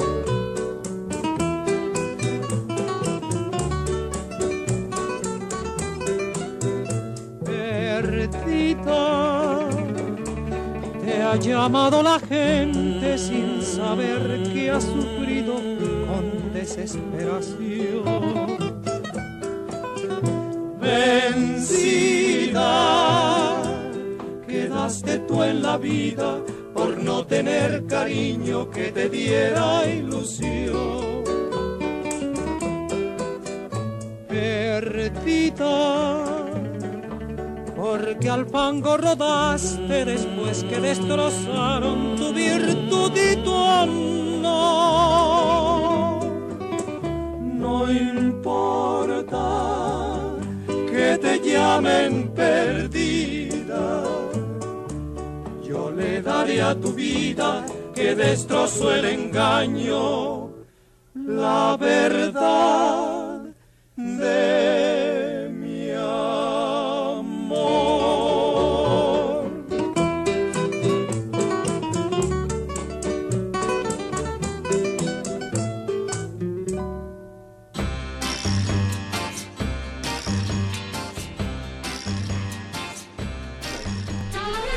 estamos de vuelta en su cabina cinematográfica y se nos está acabando este programa. Eh, le quiero mandar un abrazo a Filmofilias porque aquí Navarijo ya se calmó. Ya decidió que, que sí lo quiere. Un abrazo. Gracias por escucharnos todos los martes o en diferido cuando, cuando se puede. Cuando alguien sube los podcasts. Perdón, Navarijo, perdón. Pues a él te está diciendo ahí. Sí, eso, no, ¿eh? está bien, está bien, está bien. Pero bueno, chicos, eh, hay que cerrar este programa platicando un poco del Oscar, que triunfó Guillermo del Toro que no el cine mexicano el domingo, o no sé qué piensen ustedes. Para empezar, saludos a Javier Oteca que sigue enojado. Un abrazo a Javier Oteca, sí, que se enojó porque la película satánica ganó el Oscar. Pactos diabólicos de Guillermo del Toro. Oye, pues el pacto funcionó Pues entonces. sí. Promueve la para- eh, parafilia. No, no, muy mal. Bueno, esa sí la nota creo curiosa del lunes fue que se acabaron todos los dildos inspirados en la forma del agua. Pero ya se habían acabado desde antes, ¿no? El, el, el- hacer así que el- la reimpresión. Para festejar. Para festejar. Festejar el, el Oscar. Pero bueno, chicos, cuatro, cuatro premios Oscar. eh, mejor dirección y mejor película. Pues en realidad no hubo tanta sorpresa, ¿no? En, términos generales de la ceremonia. No, Eh, quitando manera- por ahí. Digo, yo pensaba, bueno, en documental. Este. pues, Para Añez Añez Barda. Barda, sí, claro. Pensaba que por ahí. Le Sobre todo porque pues venía como muy reconocida y todo. No, y era, era momento de hacer un bonito homenaje. Exacto. No, y además hizo una campaña. creo que la mejor con el campaña- pe- con el pedazo de cartón de Sí. Añez Barda fue lo mejor No, y que su vimos. Instagram estaba así. Tiene una intuición increíble esa mujer para hacer cosas en redes Y- sociales. Y pues, pues no, creo que ahí nos falló tomando en cuenta pues eso, como mencionas, esa buena campaña y pues la personalidad que es, ¿no? Y ya en fuera, pues creo que nada más, ¿no? No, ¿Alguna otra una, sorpresa? No, una ceremonia igual, sin ninguna sor bueno, con pocas sorpresas en, en ese sentido. Y además, este, justamente cada año vemos como una ceremonia más aburrida, cada Mm, vez. Un poco predecible también en cuanto a la producción, ¿no? Sí, digo, de alguna, de alguna forma ya los números musicales, digo, el, el número de Coco, este, que parecía... Epcot Center. de, como de Epcot Center, pero este versión como primaria pública. Parecía como de las, eh, las este, en, en- Atlantis, ¿no? Las este, fuentes saltarines. como del Sisi. Sí, ándale. Estaba, estaba bonito. Estaba bonito. Y digo, obviamente aquí el problema no es como que se celebren las tradiciones o la costumbre mexicana, las costumbres mexicanas, ni que se celebre a compatriotas que con historias de éxito individuales están triunfando en otras industrias, sino el hecho de que estos triunfos eh, representen algo realmente para la industria cinematográfica mexicana en en cualquier sentido. Sin duda abren oportunidades y abren puertas para las personas beneficiadas y seguramente también para cineastas mexicanos que quieran trabajar en el extranjero, pero creo que en términos prácticos de la repercusión que llega a tener aquí en México, en el país, eh, realmente son nulas, si no es que inexistentes. Todos los años, el, y que me disculpen nuestros amigos del IMCINE, pero se rechazan decenas de proyectos que son de cine de género, De cine de género. de cine de terror, que tienen que ver con el thriller, porque no cumplen con ciertas especificaciones que ellos buscan en festivales. Y bueno, decir que por Guillermo se van a aceptar más de esas películas lo veo, Lo veo complicado. Vaya, inclusive, pues, eh, cuando hizo Cuarón una película como Gravedad, pues tampoco es que se hayan apoyado películas de un corte más entre eh, cine fantástico, ciencia ficción, pues tampoco. No, y la que, por ejemplo, el, el ejemplo creo más claro es la que decíamos que pasó en Morelia y luego en Mórbido, Sinus. Ujú. Ujú. Es una película que tiene que ver con eso, que está bien hecha, es un thriller sólido y no hay... No hay creo que ni cuándo la estrenen. ajá. No, y a pesar de que recibió buenas críticas, ¿no? Y que digo, tú la viste, yo no tuve oportunidad de verla, pero sí tenía este sí tenía intención y ganas de verla, pero los comentarios que escuché fueron positivos. Y digo, ahora ya regresando a lo del Oscar, hay tres películas que creo que sí se quedan de repente con casi las manos vacías. Get Out, que nada más se lleva guion original. Lady Bird, que Sí, pues, no no, no pintó en ninguna de las categorías. Y Call Me By Your Name, que solo obtuvo guion adaptado. Guión adaptado, ajá. Y, y ya, ¿no? Que al parecer eran, eran las tres películas que podrían Pero que también ahí demuestra una vez más, pues, eh, que mucho esto de meter mucha película y esta cosa de tener nueve, diez películas en la categoría principal, pues responde más bien a cuestión de rating, ¿no? No- Y ni siquiera, ¿eh? Ni sí, siquiera bueno, y, y- aún así no nos funciona año con año, pero pues es eso, generar un poco más de expectativa, que, eh, digo, más allá de la calidad de cada una, mucha o poca que tenga cada una, pero sí responde más bien a, a una cuestión de, de números Ujú. que a una cuestión de eh, repartición equitativa de, de los premios, ¿no? Sabemos que pues era muy poco probable que Lady Bird o eh, Call Me By Your Name ganara más de, de lo que ganó. Bueno, No, bien, y- Lady Bird ni y- eso, ¿no? Y que eran películas que de alguna u otra forma sí habían tenido, sí habían hecho ruido como con la chaviza, ¿no? Entonces eran como sus... Chaviza. Chaviza, Jorge. Oye, pues sí, es que estoy hablando como en términos que usarían los miembros de la academia, ya sabes, para mantenerse frescos. y- Eso ni los del Ariel, vigentes. hombre. No, ni siquiera los del Ariel le usan ese Sí, término. Me, me vi como de diosa de plata. Sí. Pero bueno, chicos, eh, rápido, de las películas que estaban participando y de las que ganaron, ¿cuál creen que sí vaya a ser recordada en unos años? Fácil, el hilo fantasma. Creo que sí, el hilo fantasma. Ah, me gustó, no del todo, pero creo que podrá mencionarse en algún momento eh, tres, eh, tres anuncios por un crimen. Creo. Pero sí, sobre todo la de Paul Sí, Thomas es- Anderson. Paul está en otra. sí, en otra, sí, en otra, en otra liga. Pues con ese comentario nos vamos a despedir. Jorge, muchas gracias. Gracias, Rafa, buenas Alberto noches. Buenas Navarijo, noches. Betoques y Eduardo Luis estuvieron en producción. Andrés Ramírez en los controles. Mi nombre es Rafael Paz. Y los vamos a dejar con la eterna voz de Agustín Lara. Vamos a escuchar Revancha, otro, otro rolón para cerrar el programa. Esta aparece en La Diosa Arrodillada. Bueno, otra en otra versión. En otra versión, que bueno, supuestamente interpreta, al, menos en la película, eh, María Félix. Bueno, al menos haciendo el lip sync. Así que aquí la van a escuchar con Agustín Lara y nos escuchamos el próximo martes ya a las 9 de la noche. No se despeguen de Resistencia Modulada.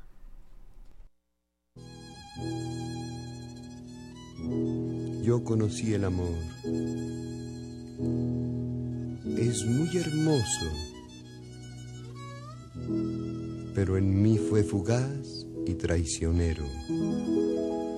Volvió canalla lo que fue glorioso, pero fue un gran amor y fue el primero.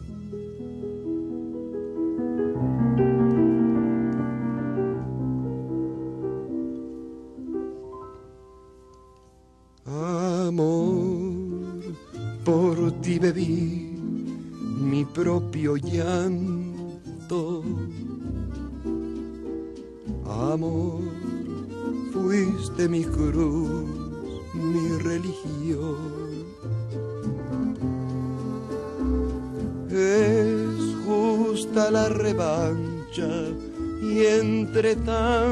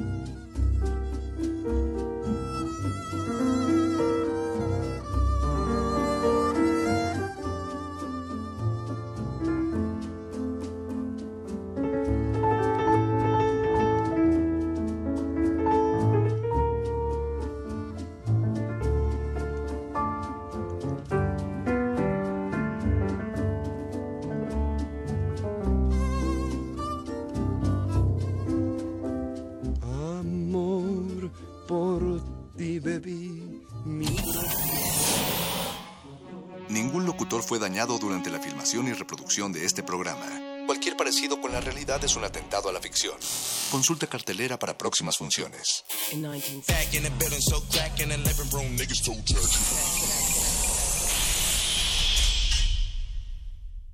Resistencia modulada. Universidad Nacional Autónoma de México. La Universidad de la Nación.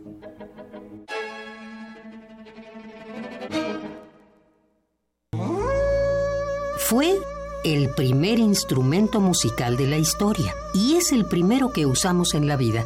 ¿Sabes usarlo correctamente? Te invitamos a cursar el taller La voz hablada y cantada del actor, nivel 1. Aprende de manera teórica y práctica conceptos básicos en el uso de la voz en un taller dirigido a actores, locutores y cantantes que deseen perfeccionar su técnica. Todos los martes y jueves, del 13 de marzo al 12 de abril, de las 18 a las 21 horas, en el aula 2 de Radio UNAM, Adolfo Prieto 133, Colonia del Valle. Informes e inscripciones al 5623-3272. Imparte Sergio Rudd. Tuya es la voz. Radio UNAM. Experiencia sonora.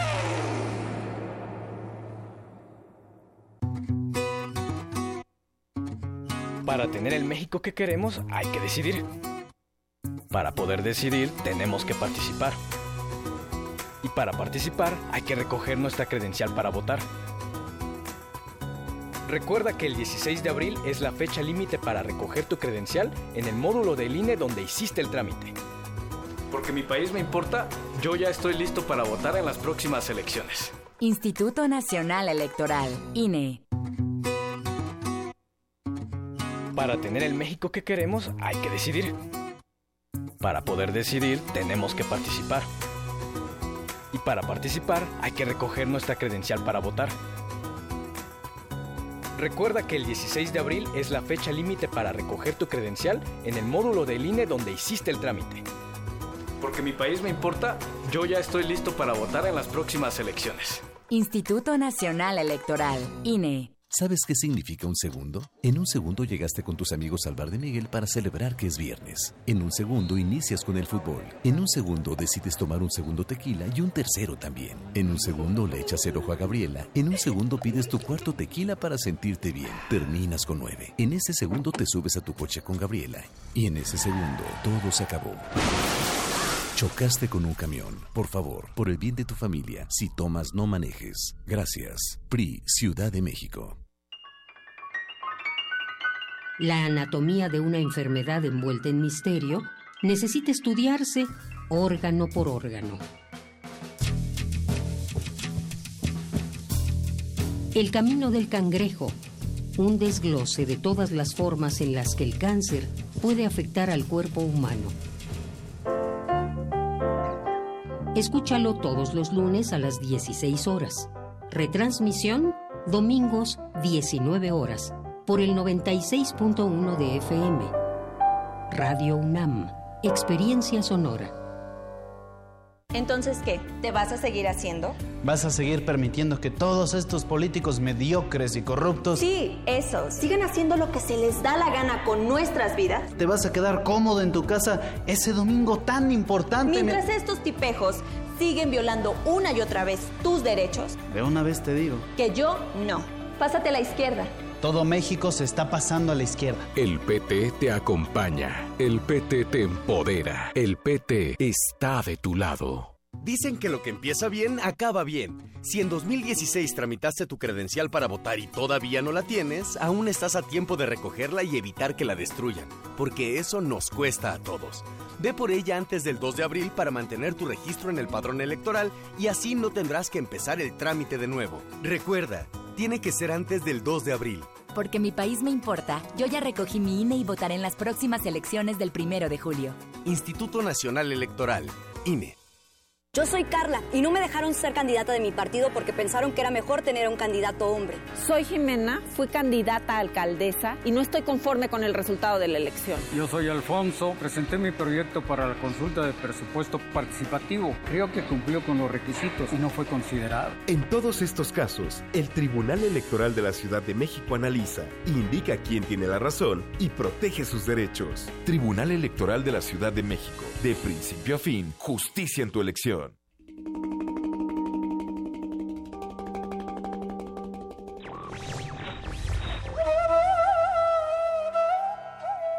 Solo es digno de libertad quien sabe conquistarla cada día. Goethe.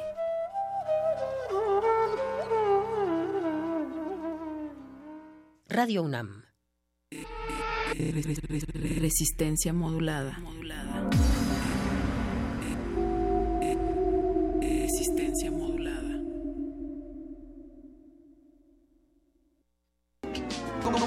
musicales de personajes poco complacientes. Estás en el Play Disco.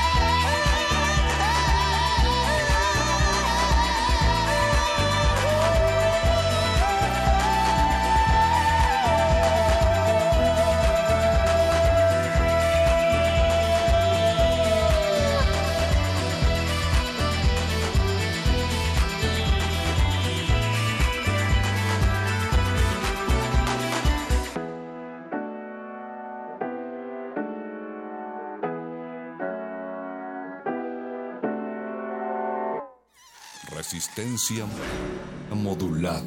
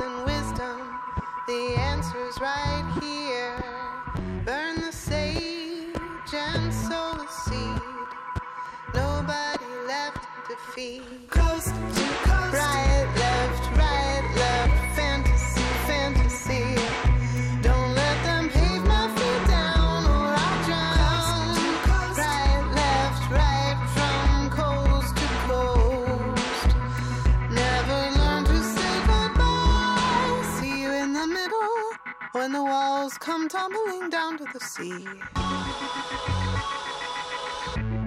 you.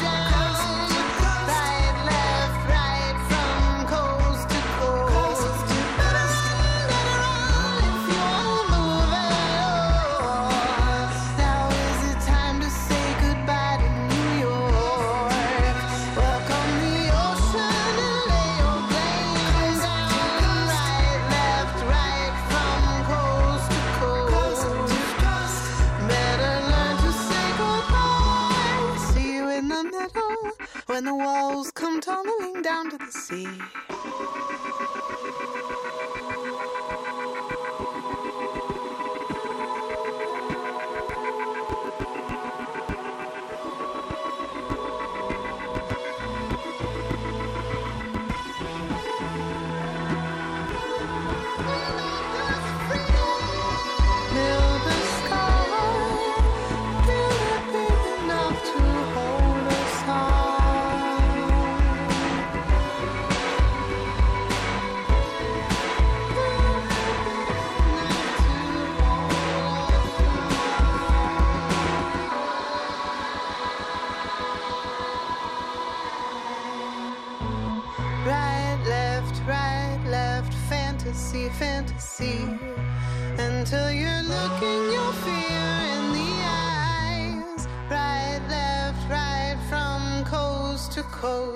I'll surrender to the truth. My name.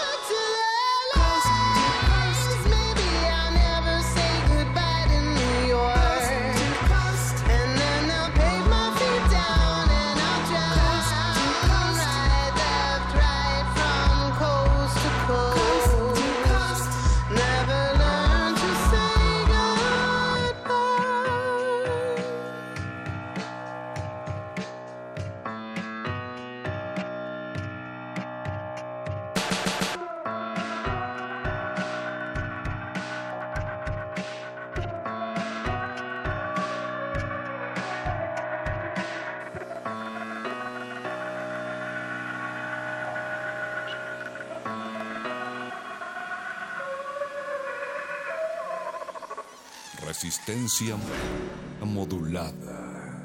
Sun, sun, sun, burn down on me. Atop this hill so I can see. My skin boils red and scabs and stings. But I must be witness to everything.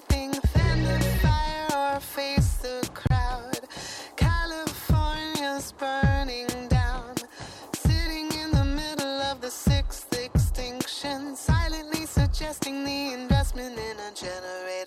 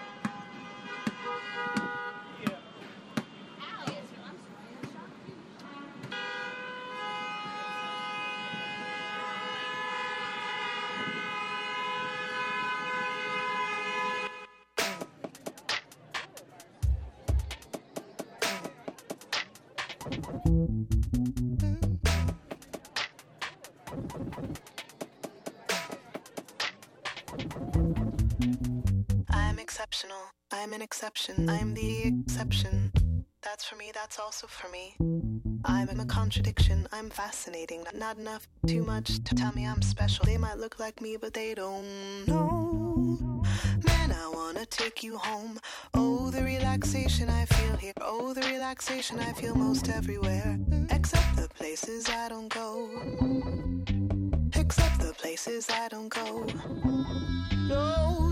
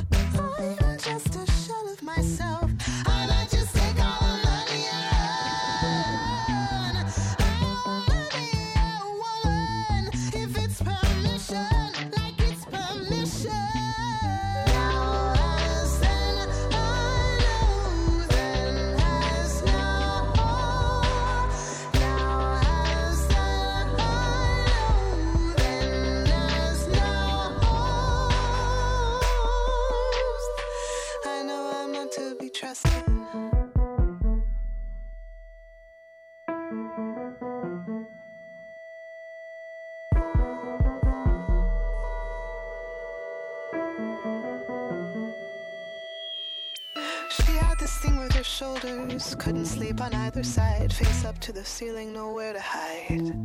Oh, she has this thing with her shoulders, can't sleep on either side, face up to the ceiling, nowhere to hide. Oh, she's speaking to me, speaking right to me, thou speaking right to me, speaking my language, it's all in my language, a universal language, and I am loved, I am loved, I am loved in every single tongue.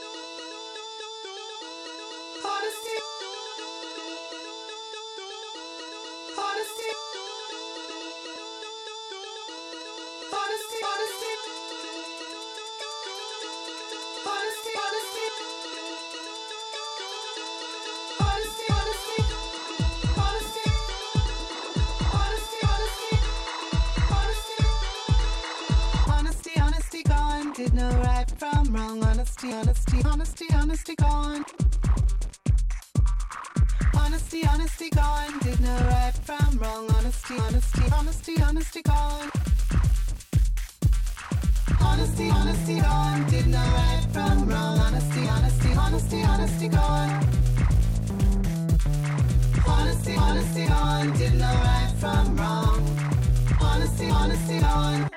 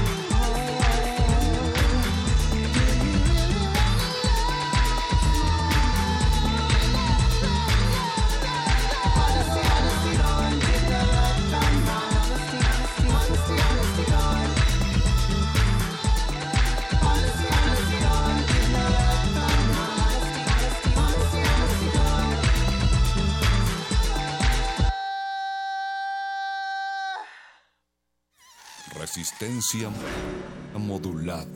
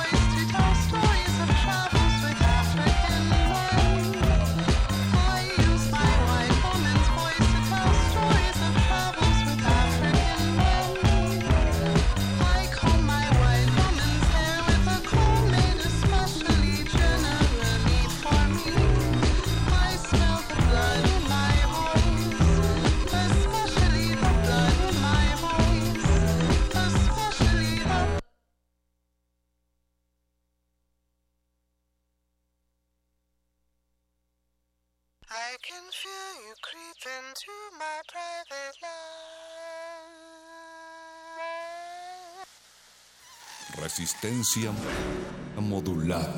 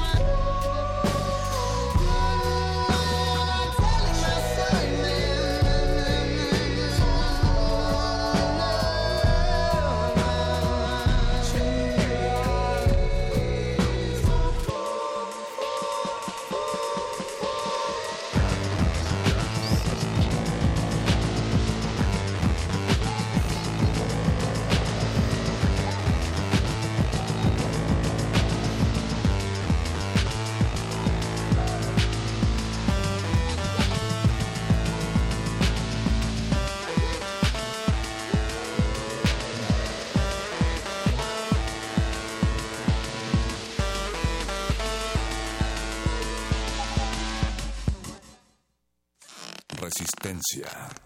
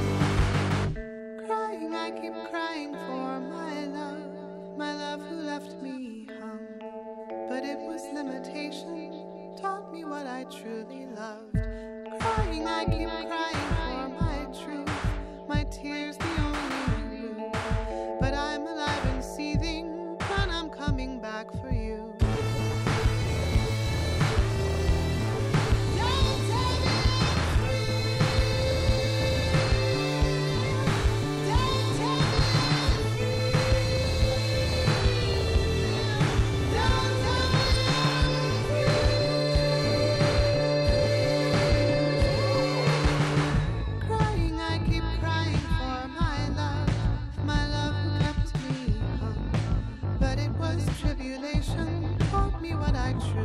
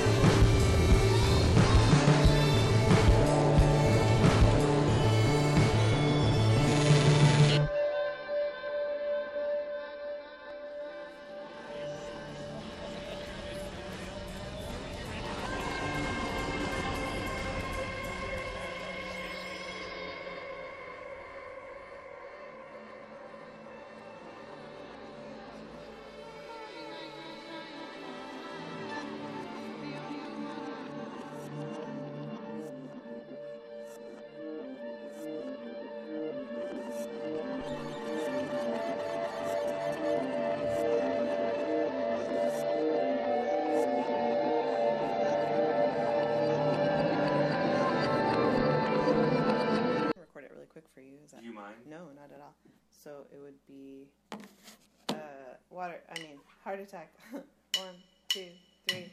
Capic. One, two, three, four. One, two, three, four. Es impresionante constatar cómo, por la violencia simbólica, las mujeres quedamos atrapadas en esquemas culturales que nos limitan, de que el género... Y nosotras mismas nos autolimitamos, pues tememos ese estigma de puta o de loca si nos salimos de los esquemas. De que el género es una lógica de la cultura.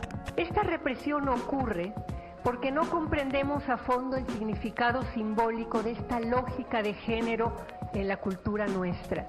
Y también por una especie de ignorancia voluntaria distinta al proceso de represión inconsciente, tampoco los hombres pueden entender esta injusticia de la distribución de tareas y papeles de género. Y ignorancia voluntaria es una parte sistemática del proceso de mantenimiento y reproducción del orden social. Social.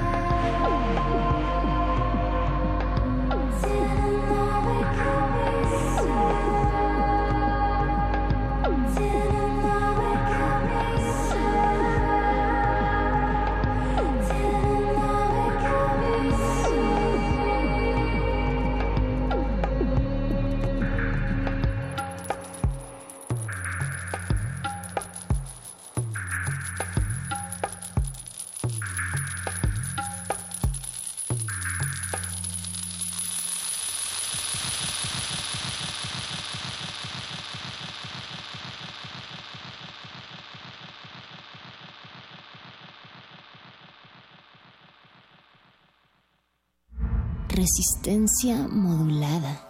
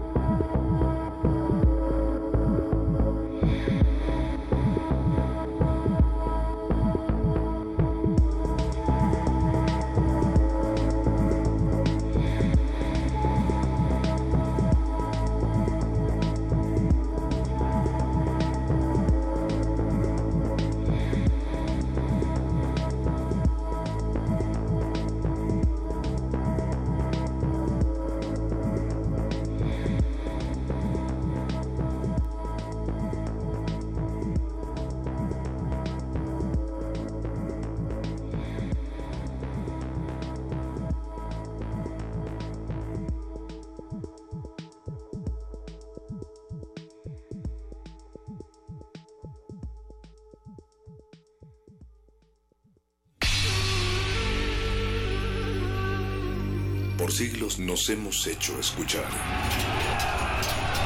Nacimos como parte de esa inmensa mayoría. Hablar, Escuchar. debatir, proponer, cuestionar. Está en nuestra naturaleza. Seamos instrumentos de conciencia de nuestro pueblo. Usamos el sonido porque atraviesa obstáculos. Muros, fronteras. Nosotros somos la resistencia.